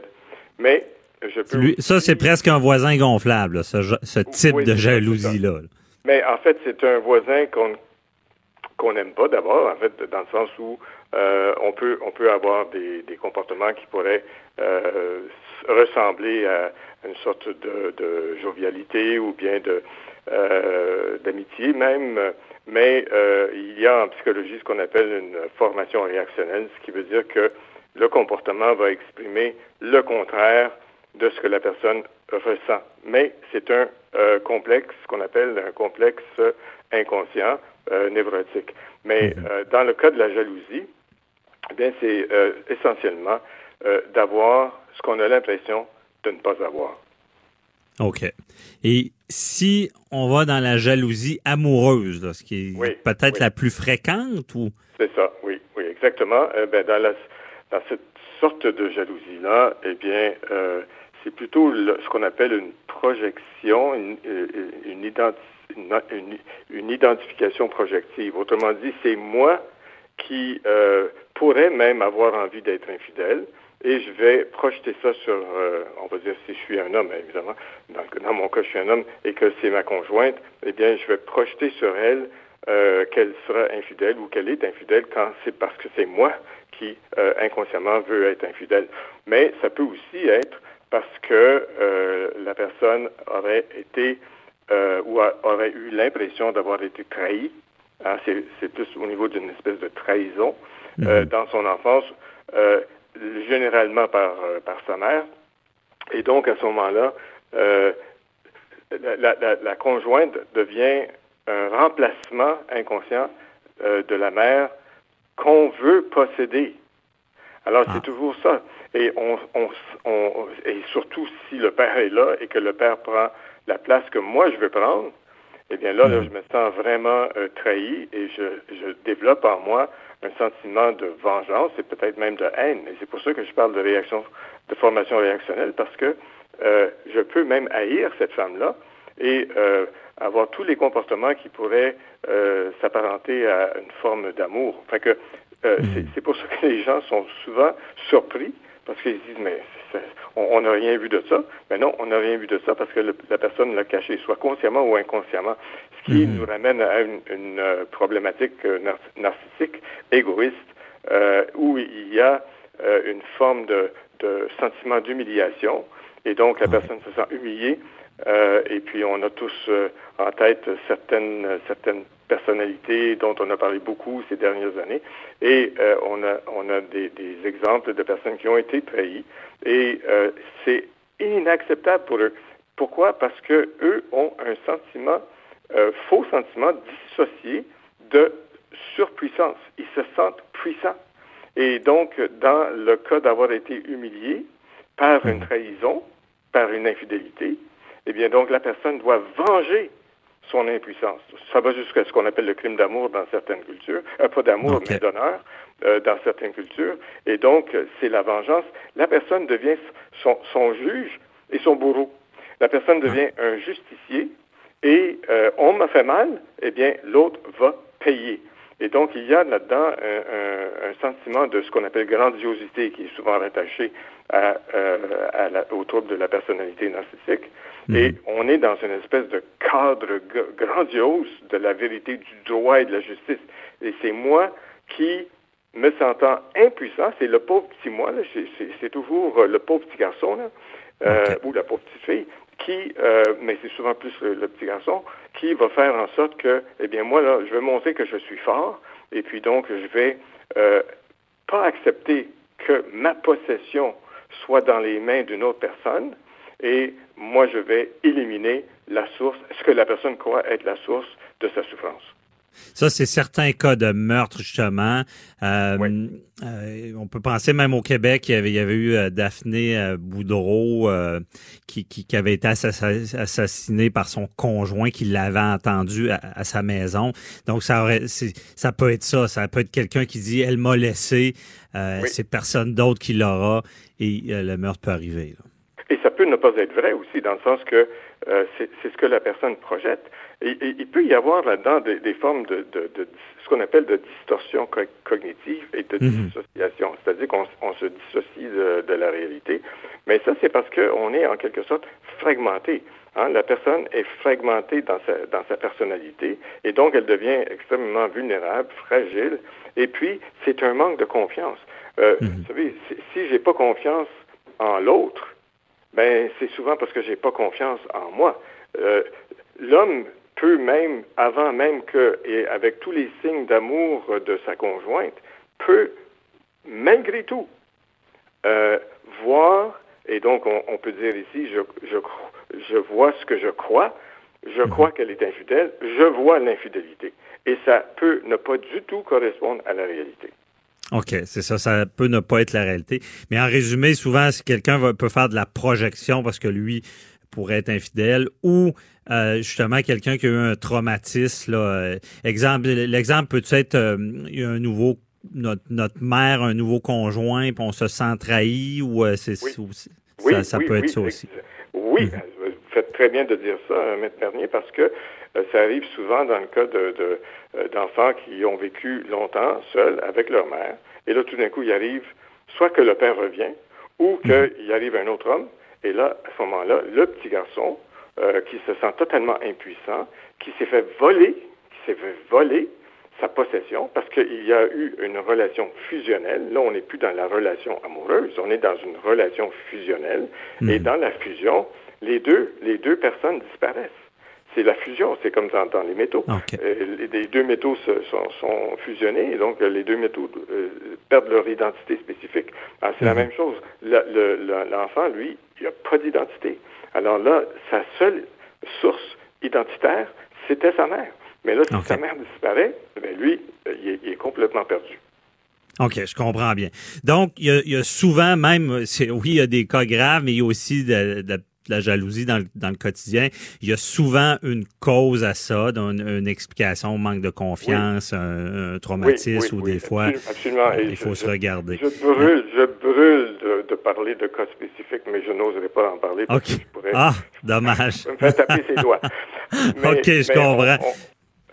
Mais, mais aussi, euh, ce qu'on peut dire, c'est que cette émotion-là de la jalousie, c'est chez certaines personnes, c'est physique, euh, c'est fort ah là, comme émotion. Ah oui, non, ça, c'est quand, quand ça, devient quand ça devient angoissant, euh, vous savez, les, symptômes physiques là, peuvent être, vous savez, des, des maux de tête, des sentiments de vide, mal au cœur, ça devient une véritable souffrance euh, physique. Et d'ailleurs, c'est comme ça qu'on peut comprendre quelles sont nos émotions.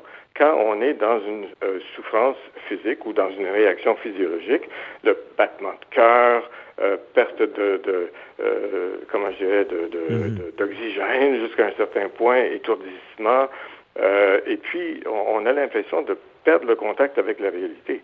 Mais donc, c'est pour ça que parfois, il y a, euh, comme aux États-Unis, vous êtes sûrement plus au courant de ça que moi, qu'il mhm. y a euh, donc euh, des, des, meurtres qui sont considérés à ce qu'on appelle le, second degré, second degree. L'impulsion, oui. Oui, c'est ça. À cause de, de, de, ce qui revient au Code criminel ici, l'article 16, là, mhm. où, où, on parle de, de, crimes qui ont été commis sous les faits ou avec un manque de, euh, de conscience ou de contact avec la réalité. Alors, donc, euh, il y, a, y, a des, y a des situations comme celle-là, sauf que euh, moi, je suis pas quelqu'un qui va rapidement aller à cette clause ou à, cet article du code parce que on peut prévenir ça. Mhm. Ça n'arrive pas soudainement. C'est ça. Ben justement, euh, M. Faubert, on parle de prévenir pour, pour nos auditeurs. Est-ce qu'il y a des trucs pour finir, là, pour, pour ne pas ben, avoir cette émotion-là? Oui, le sentiment de malaise. Le sentiment de malaise, là, euh, moi, je pense que, euh, vous savez, parfois, on prend plus soin de nos voitures et de nos objets que de nous-mêmes et de notre mhm. santé mentale. Alors donc, moi, je pense que si on est euh, attentif aux choses qu'on possède, eh bien, soyons attentifs à nos états d'âme et à nos troubles à nous. Et quand on se sent mal, normalement, quand c'est physique, on va voir le médecin. Mais vous mhm. voyez, on a cette espèce de tabou, euh, quoi, quoi, que c'est de moins en moins, où euh, on commence à parler beaucoup plus ouvertement. Et je pense que c'est une bonne chose. Mais on peut en parler avec des amis proches. Mais les mhm. amis proches qui nous aiment devront nous orienter vers quelqu'un qui est professionnellement équipé et qui a de l'expérience et qui est capable d'aller au fond pour aider les personnes qui sont troublées. Bon, et là, bon donc, il faut en parler. Oui, puis moi, je peux vous dire, là, en terminant, parce que je dois, euh, oui. je dois justement rencontrer quelqu'un, ben, moi, en terminant, il y a bien des personnes qui ont commis des crimes dans notre société, et j'aurais donc aimé les rencontrer avant. Avant. Ouais, avant bien dit. Bien dit, en prévention. Merci beaucoup, euh, docteur Pierre Faubert, pour euh, nous avoir éclairé euh, pour cette émotion-là assez forte. Bon, ça pourra peut-être aider certaines personnes. Merci, bonne journée. Oui, bonne journée à vous, Maître Bernier, et bon succès dans votre émission. Merci beaucoup. Bye-bye. Au revoir. De 9 à 11, vous écoutez. Avocat à la barre. Vos questions, on veut des questions. 1-877-827-2346. Euh, ça, c'est pour les prochains jours parce qu'on a déjà des questions. Euh, vous avez participé, c'est ce qu'on veut. Euh, je suis avec Maxime Lacaze à la mise en onde. Bonjour, Maxime. Comment ça va, François? Ça va très bien, toi? Ah, ça va super bien. Bon, ouais, ça j'imagine que ça doit le téléphone dérougit pas, là. Ça dérougit pas, les textos non plus. Écoute, on a des centaines de questions, ça arrête pas. Notamment, on, on va devoir sélectionner dans Ben ce oui, cas. ben écoute, tu sais, on prend toujours les meilleurs, tu le sais, ça, hein? Ben oui. On a une question de Viviane, qui est une résidente du Cap de la Madeleine. Euh, elle a entendu qu'il y avait des nominations de juges la semaine dernière et elle se demande si c'est-à-dire si jusqu'en 2016, les nominations étaient strictement politiques.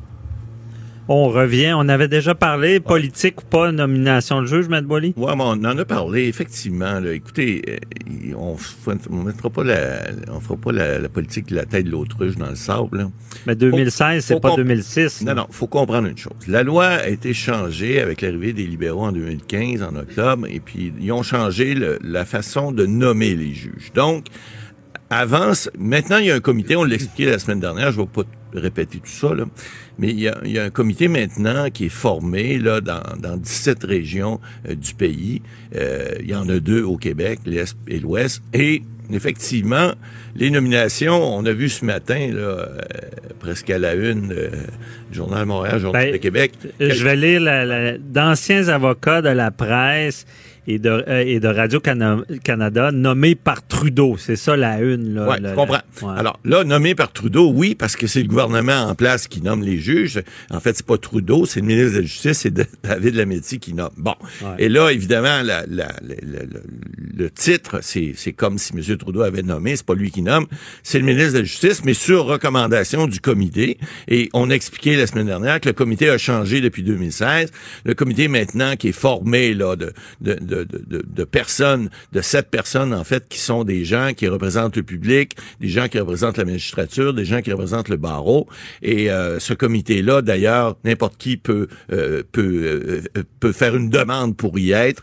Euh, évidemment, il y aura un processus à suivre, mais il reste que ce comité-là agit d'une façon beaucoup plus, euh, je dirais, plus moins moins ouverte, je dirais, euh, à la à la possibilité d'intervention extérieure aujourd'hui qu'à l'époque. Parce que la question de, l'auditrice, c'était, est-ce à dire que jusqu'en 2016, c'était des nominations à, à, à, tendance politique? Ben, la réponse, malheureusement, c'est oui. Parce que, effectivement, j'expliquais la semaine dernière qu'à qualité égale, un chum, c'est un chum, tu nommes les gens que tu connais, d'abord et avant tout. Et je vous dirais même, j'ajouterais même, dites-moi euh, quel juge a été nommé dans quelle région, à quelle date, et je vais vous dire qui ce qui l'a pistonné, façon de parler, pour dire qui a pu influencer peut-être sa nomination. Pourquoi?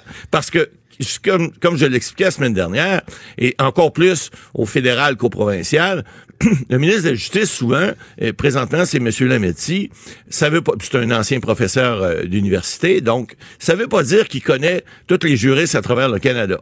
Donc, qu'est-ce qu'il fait? Il y a un comité aviseur, maintenant, qui va le, euh, lui donner une liste de noms, et, et je disais la semaine dernière, je l'expliquais, c'est ce qu'on appelle la short list. Dans cette, la liste courte, dans cette liste-là, il y a, les gens vont nommer une dizaine de personnes, et là, le ministre va devoir nommer. Peut plus maintenant aller à l'extérieur de la liste, il va devoir nommer à l'intérieur de cette liste-là. Mmh. Mais où il y a de l'homme, il y a de l'hommerie, on l'a déjà expliqué. Alors, il est évident que pour nommer à l'intérieur de cette liste-là, euh, ben, il faut d'abord y faire partie. Il faut, faut, faire sa demande. Il faut être nommé après ça par le comité aviseur et le ministre va nommer à l'intérieur de ce comité-là. Mais évidemment, ça n'empêche pas des personnes de l'extérieur de savoir entre les branches que quelqu'un a pu postuler. Bon, ben là, ce matin, on voit que euh, c'est des anciens avocats de la presse et de Radio-Canada. Radio-Canada est supposé être politique en passant. Donc, l'ancienne euh, directrice du contentieux de Radio-Canada est pas supposée avoir des accointance politique, enfin, est pas censé. La presse est un organisme qui est reconnu, bon, avec la famille des Marais, un peu plus de tendance libérale. On en convient que ça peut avoir un petit peu plus euh, une annotation d'avoir teinté le dossier, d'avoir nommé un bon libéral à, à, à la Cour. Mais, ouais, mais, on le répète, là, lorsque les juges sont nommés, qu'ils soient de tendance conservatrice ou libérale, après ça, puis vous l'avez dit euh, la semaine dernière, Maître Bernier, vous parliez de votre grand-père, ouais. une fois qu'ils sont nommés, euh, ces gens-là, ils appliquent le droit, et peu importe les allégeances politiques, là, ils vont... Mais d'ailleurs... Mais on l'a vu aux États-Unis, là. C'est qu'est-ce que ça fait... Tu sais, je suis peut-être naïf, là, mais euh, qu'est-ce que ça fait si quelqu'un est nommé qui par, pas par son allégeance, mais mettons que on, aimait qu'il soit euh, libéral ou euh, conservateur, qu'est-ce que ça va changer dans sa pratique? C'est quoi le danger qui en fait, guette ça? En fait, ce qu'on veut pas, c'est qu'il y ait de l'ingérence comme telle. On veut pas nommer quelqu'un puis que quelqu'un nous doive quelque chose après. Ça, c'est ce qu'on veut éviter. C'est ce que les comités veulent faire. Maintenant, c'est évident que depuis euh, des siècles, on nomme des juges et puis il y a des juges qui ont des accointances un peu plus à gauche, d'autres un peu plus à droite, d'autres un peu plus au centre. Bon, le, le, parti au pouvoir, généralement, essaie, aux États-Unis, c'est pas mal plus, on l'a discuté la semaine passée, vous l'avez fait avec euh, Luc, là, et puis, effectivement, il y a, y a, c'est beaucoup plus euh, euh, aigu, là, comme... Partisan. Comme partisanerie, c'est bien plus clair. Mais il reste que même à ça, la juge de la Cour suprême des États-Unis, qui a 80 ans, qui, qui, qui était pas bien, là, qui, qui est revenue, finalement, elle a dit, écoutez, peu importe qu'on soit républicain ou démocrate, lorsqu'on est juge de la Cour suprême des États-Unis, on n'a plus de parti. On devient un juge et on applique la Constitution américaine. Alors au Canada, c'est pareil. Il y a des chartes, il y a, il y a des lois appliquées. Les juges sont là pour faire abstraction de ça. Maintenant, évidemment, euh, la question, on revient à la question de l'auditrice, là. Est-ce est à dire qu'avant 2016, c'était des nominations strictement partisanes? Réponse, non, mais fortement partisanes. Ça, je peux vous le dire, je peux vous le confirmer, parce que effectivement, bon, le ministre de la Justice, lorsqu'il consulte, il consulte qui? Il va pas voir le parti adverse, il va voir généralement les gens qu'il connaît, les gens de son entourage, ou les gens qui vont, par exemple, être dans le même parti politique euh, à l'extérieur, dans une autre province par exemple, en Colombie-Britannique, ça veut pas dire M. Lametti qui est de Montréal, qui connaît pas personne là-bas, mais si il y a, y, à nommer quelqu'un là-bas, ben c'est pas impossible qu'il consulte, par exemple, les députés ou le personnel euh, parlementaire qui viennent de, des régions où il a nommé pour dire, ben écoutez, j'ai une liste de noms, je les connais pas. Euh, est-ce que vous croyez que là-dedans, il y a des personnes qui sont plus aptes à être juges dans ce secteur-là, ou une dame ou un homme, est-ce qu'on devrait pas nommer plus une communauté ethnique, etc. Tout ça, ça fait un peu comme un cabinet ministériel. Hein? On, essaie maintenant d'avoir une parité homme-femme. Au niveau des juges, on l'a vu la semaine dernière, depuis 2015-2016, il y a beaucoup plus de femmes qui sont nommées pour venir un peu rétablir l'équilibre qui n'était pas là depuis nombre d'années. Mhm. On veut les meilleurs. Exact. Les meilleurs juges et euh, c'est sûr que dans notre système, leur expérience va jouer beaucoup. Ah, beaucoup. Puis on, il va, là, comme là, ces deux dominations-là, je vois ça. On peut mettre les accointances qu'on veut, là, mais effectivement, c'est des gens que je pense qui ont une belle carrière juridique, donc ils pourraient éventuellement, ça vous dire ça va faire des bons juges, mais il y a chances are, comme on dit en anglais, les chances sont beaucoup plus fortes que ces gens-là vont probablement devenir d'excellents juges. J'en ai à peu près aucun doute. Parfait. Bien répondu. Max, euh, prochaine question? Absolument. Richard de Saguenay se demande pourquoi les employés de la CEPAC n'ont pas de restrictions comme d'autres employés gouvernementaux pour les services essentiels. Ouais. Ah, ça, c'est la grève euh, évitée de justesse. La semaine dernière, effectivement, on en a parlé un peu la semaine dernière, puis ce qu'on disait, c'est que effectivement, les services gouvernementaux, puis on, donnait l'exemple, là, puis c'est un petit peu charrier, mais Bernier, on l'est, des fois, on aime ça que exagérer pour mieux comprendre. On donnait l'exemple, si vous avez des enfants, puis vous vous séparez, vous vous, vous chicanez, ben il y a des mesures qui sont prévues de façon provisoire pour pas que vos enfants restent dans la rue tout seuls puis qu'il ne se passe rien.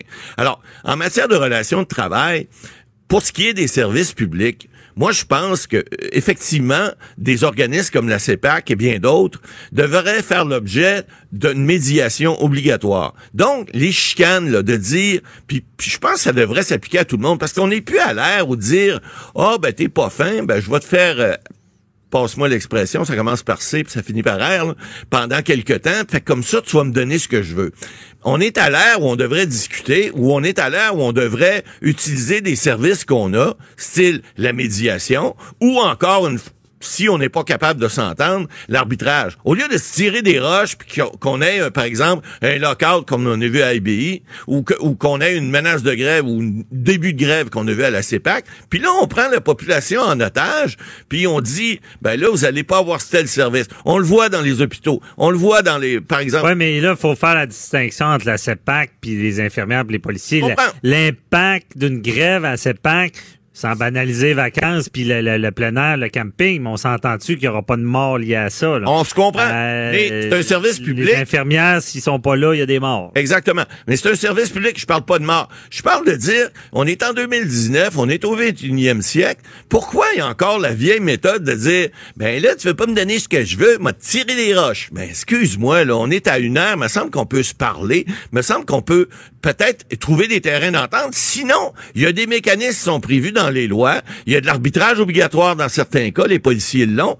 Bon, euh, et, là, au lieu de, de, même chose pour l'employeur. Pourquoi l'employeur aurait le droit de dire tu veux pas accepter ma condition, je te fous dehors pendant six mois? Je veux dire, je trouve ça ridicule à l'heure où on est, qu'on ait encore ces droits-là. Je dis pas que le droit de grève est pas un droit légitime, mais je dis que c'est comme dépassé comme méthodologie.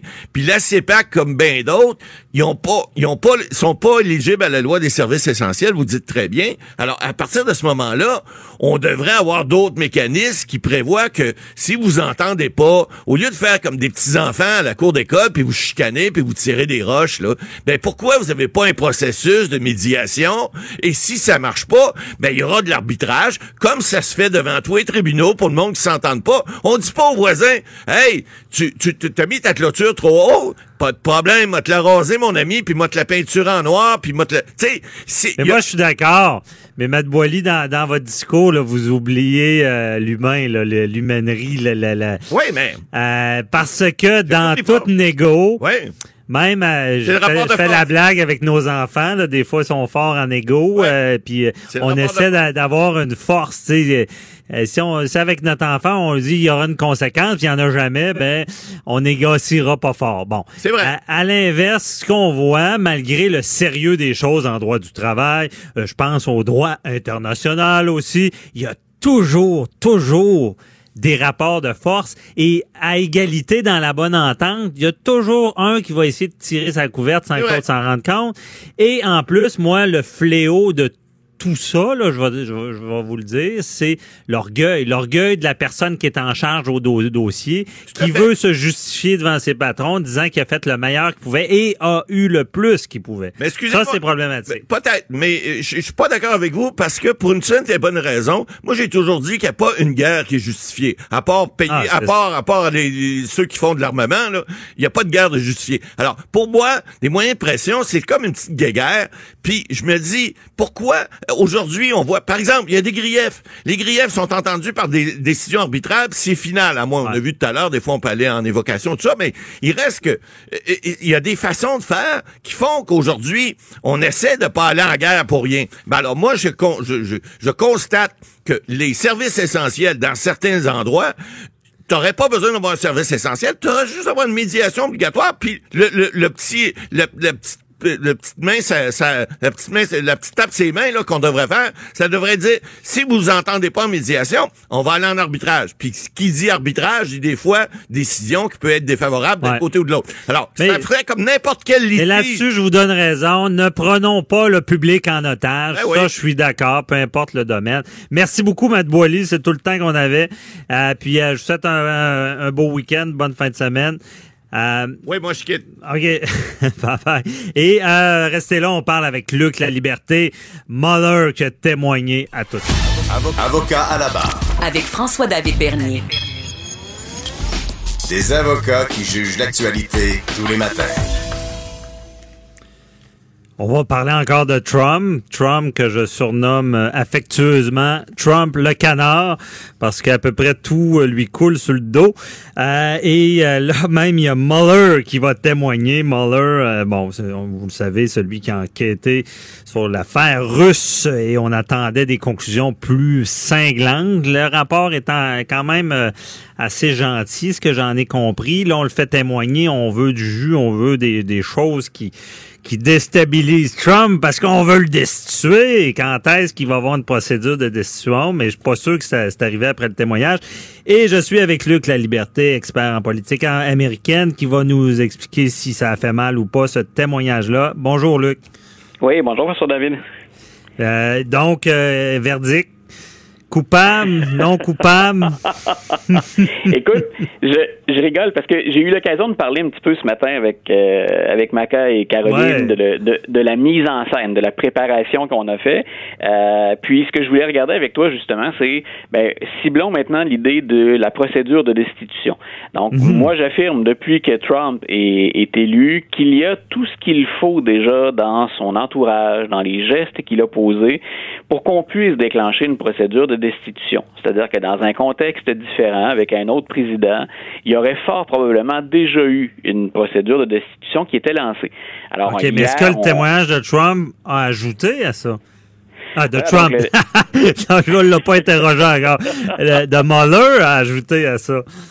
Donc voilà, hier, ce ce qu'on attendait de M. Mueller, ben, c'était euh, c'était du, du, plus punché, supposément. On espérait, et les démocrates euh, ont, ont travaillé très fort là-dessus, les républicains aussi de leur côté, mais on essayait hier de lui faire dire des choses qui n'étaient pas déjà dans le rapport.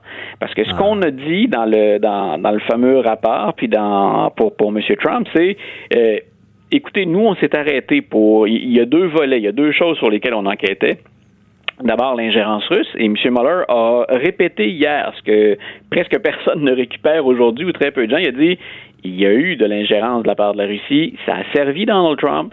M. Trump le savait il a, et il n'a rien dit. Il a laissé, euh, il a laissé aller.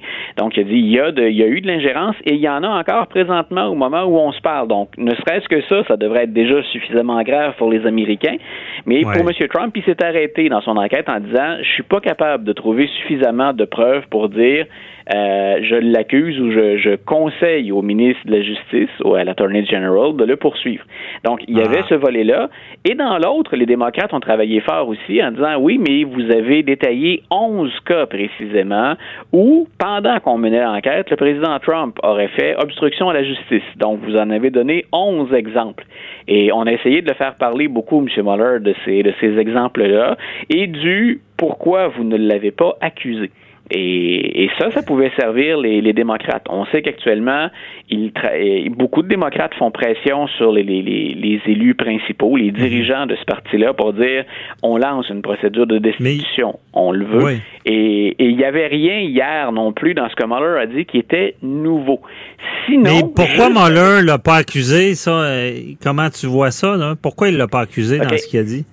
C'est ça, il a bien répondu à la question hier. C'est quand je dis bien répondu, bien répondu du point de vue de M. Mueller, les démocrates étaient déçus qu'il rappelle encore une fois pourquoi il l'a pas fait.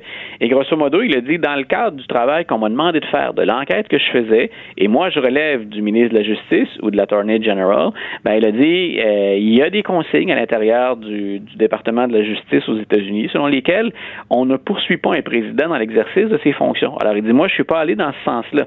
Et c'est pour ça qu'il dit ben ben, écoutez, grosso modo, et c'est moi qui paraphrase cette fois-là, mais grosso modo, c'est faites ce que vous voulez avec l'information. Moi, je ne pouvais pas l'accuser. C'est pas le mandat que j'avais.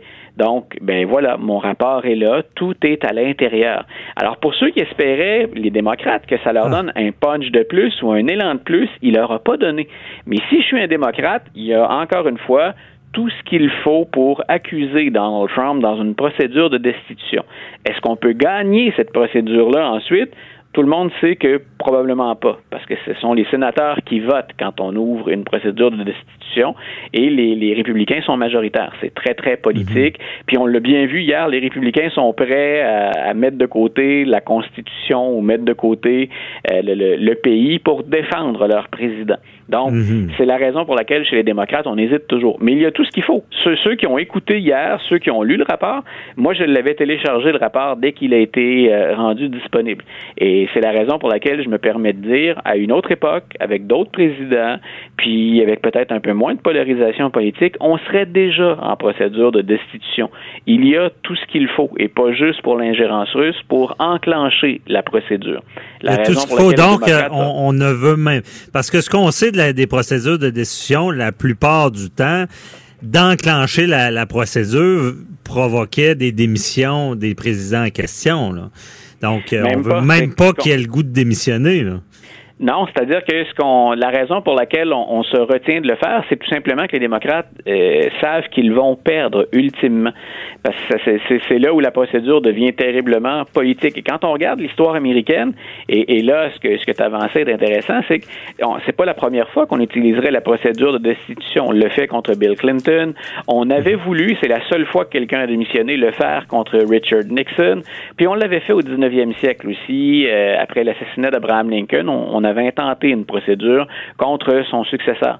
Et on, ça nous rappelle, quand on étudie chacun des dossiers, incluant celui de M. Clinton, qui est le plus près de nous, ça nous rappelle à quel point c'est politique. M. Clinton, mhm. peu importe la raison pour laquelle il avait menti à l'époque, il avait effectivement menti pour se protéger euh, et il, il était en procédure de destitution, entre autres pour ça, pour avoir menti. Mais les démocrates l'ont sauvé au Sénat parce qu'il n'y avait pas suffisamment de démocrates prêts à voter contre leur président. Donc, peu importe ce pourquoi on a enclenché la procédure, ça devient très politique ensuite. Et on mhm. devine bien en 2019 que les républicains sont pas prêts de lâcher Donald Trump et de le trahir. Donc, c'est la raison pour laquelle, ben, pour les démocrates, on voulait quelque chose de gros hier et on se retrouve ni plus ni moins dans la situation dans laquelle on était avant le témoignage de Mueller, mais après la publication du fameux rapport écrit. Mais avant, là, il y a quelque chose qui me chicote, là, puis peut-être j'ai mal compris, tu vas pouvoir m'expliquer. Mueller avait-il, oui ou non, le mandat de pouvoir l'accuser? il dit que non, lui. Voilà, Mueller, ce qu'il dit, c'est vous m'avez demandé d'enquêter sur l'ingérence russe. C'est ça qui était la, c'est ça qui était essentiellement son mandat. Et il a, trouvé de l'ingérence. Puis il dit, ben ça, ça a continué.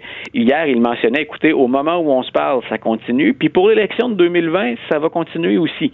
Donc il dit, moi, j'enquêtais là-dessus mais il dit il y a des règles à l'intérieur du ministère de la Justice et ça, ben, c'est une technicalité, c'est-à-dire que on pourrait discuter longtemps et débattre de cette règle-là. Mais lui dit moi, j'ai pris pour acquis que à l'intérieur du ministère, il y a une règle qui dit qu'on ne poursuit pas un président dans l'exercice de ses fonctions. Et c'est la raison pour laquelle hier il a dit aussi ça se peut que M. Trump soit poursuivi après la fin de son ah, mandat. Ah, c'est ce que j'avais demandé. Voilà, donc il a dit ça peut ça peut toujours se produire, et, mais c'est pas ça que les démocrates voulaient. C'était un jeu hier. Hein, c'est, mhm. ça, paraît ça paraît étrange de dire ça comme ça, mais ce qu'on voulait avec la mise en scène d'hier, c'était se trouver un punch puis quelque chose dans lequel on pouvait mordre hors de tout doute pour faire mal à Donald Trump. Et finalement, on se retrouve aujourd'hui dans la même situation. M. Trump est-il coupable ou pas? Bon, on ne le saura pas s'il n'y a pas de procédure. Par contre, devant les tribunaux, c'est pas impossible que M. Trump soit poursuivi, puis pas juste dans un dossier.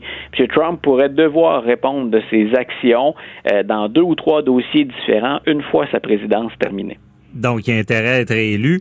Mais. Euh, oui, c'est une belle façon de voir ça. Il, va travailler fort. Mais je reviens, là, c'est Mueller qui était à, ma vision, un outil clé pour les démocrates. Au final, peu importe le mandat qu'on lui donne, lui, dans sa philosophie, son application du droit, il ne peut pas accuser un président en fonction. C'est clair pour ça. Voilà. C'est ce que lui, c'est ce que lui a dit. C'est la raison pour laquelle, même pour M. Trump, hier, c'est parce qu'on l'a moins joué de cette façon-là. Les républicains n'avaient pas intérêt à récupérer ça. Mais même pour ce qui est de la, fameuse collusion, de l'idée d'une conspiration avec les Russes, ce qu'il a dit hier, c'est très gros aussi. Il a dit, écoutez, M. Trump savait que, que, les, les, Russes faisaient de l'ingérence. Monsieur mhm. Trump, et, ça, ça me rend très mal à l'aise, il a dit ça comme ça hier, il a dit ça me rend très mal à l'aise parce que il, il savait quand Wikileaks allait couler de l'information, il est en contact avec Wikileaks, puis ça, ben, c'est troublant, mais il a dit, j'ai pas suffisamment de preuves. Donc, il a pas dit, je le disculpe de tout, il est responsable de rien, mais il dit, je me suis arrêté là dans mon enquête. Grosso modo, prenez le rapport maintenant, puis si on est des démocrates, ben, faites votre travail. Si vous pensez qu'il y a suffisamment de choses là-dedans pour le poursuivre, allez-y. Mais c'est le fameux punch ou l'angle, le, truc énorme qu'on souhaitait lui faire, lui faire dire qu'il n'a pas dit hier. Il a mhm. répété grosso modo ce qu'il avait dit au moment de la publication du rapport. Donc, ce qui est dans le rapport et la brève conférence de presse qu'il avait fait après, il s'en est tenu exactement cette ligne-là du début à, la fin de son témoignage d'hier. Mais on, va spéculer un petit peu s'il ne reste pas beaucoup de temps, mais s'il avait, euh, il avait trouvé une preuve directe là, il aurait, accusé? Ben voilà, si, si M. Mueller leur avait donné aux démocrates, euh, s'il avait apporté de l'eau au moulin, qu'il avait ne serait-ce que formulé différemment les résultats de son enquête, il y a fort à parier que les démocrates qui ont tout fait hier, parce que si on écoutait tout, incluant, euh, incluant les, les, euh, les, présidents des commissions, il y a M. Adam Schiff, qui est un démocrate, qui est à la tête d'une commission, celle d'hier après-midi. M. Schiff, là, si jamais nos auditeurs sont passionnés, allez réécouter les cinq minutes où il présente finalement le témoignage de Robert Mueller. Et vous avez là tout un acte d'accusation. Oh, OK. On va réécouter ça. Merci beaucoup, Luc La Liberté. Trop intéressant. C'est tout le temps qu'on avait. Merci. Là. Bonne journée. Et une bonne fin de journée, François-David. C'est tout le temps qu'on avait. On vous retrouve demain à la même heure. Bye bye.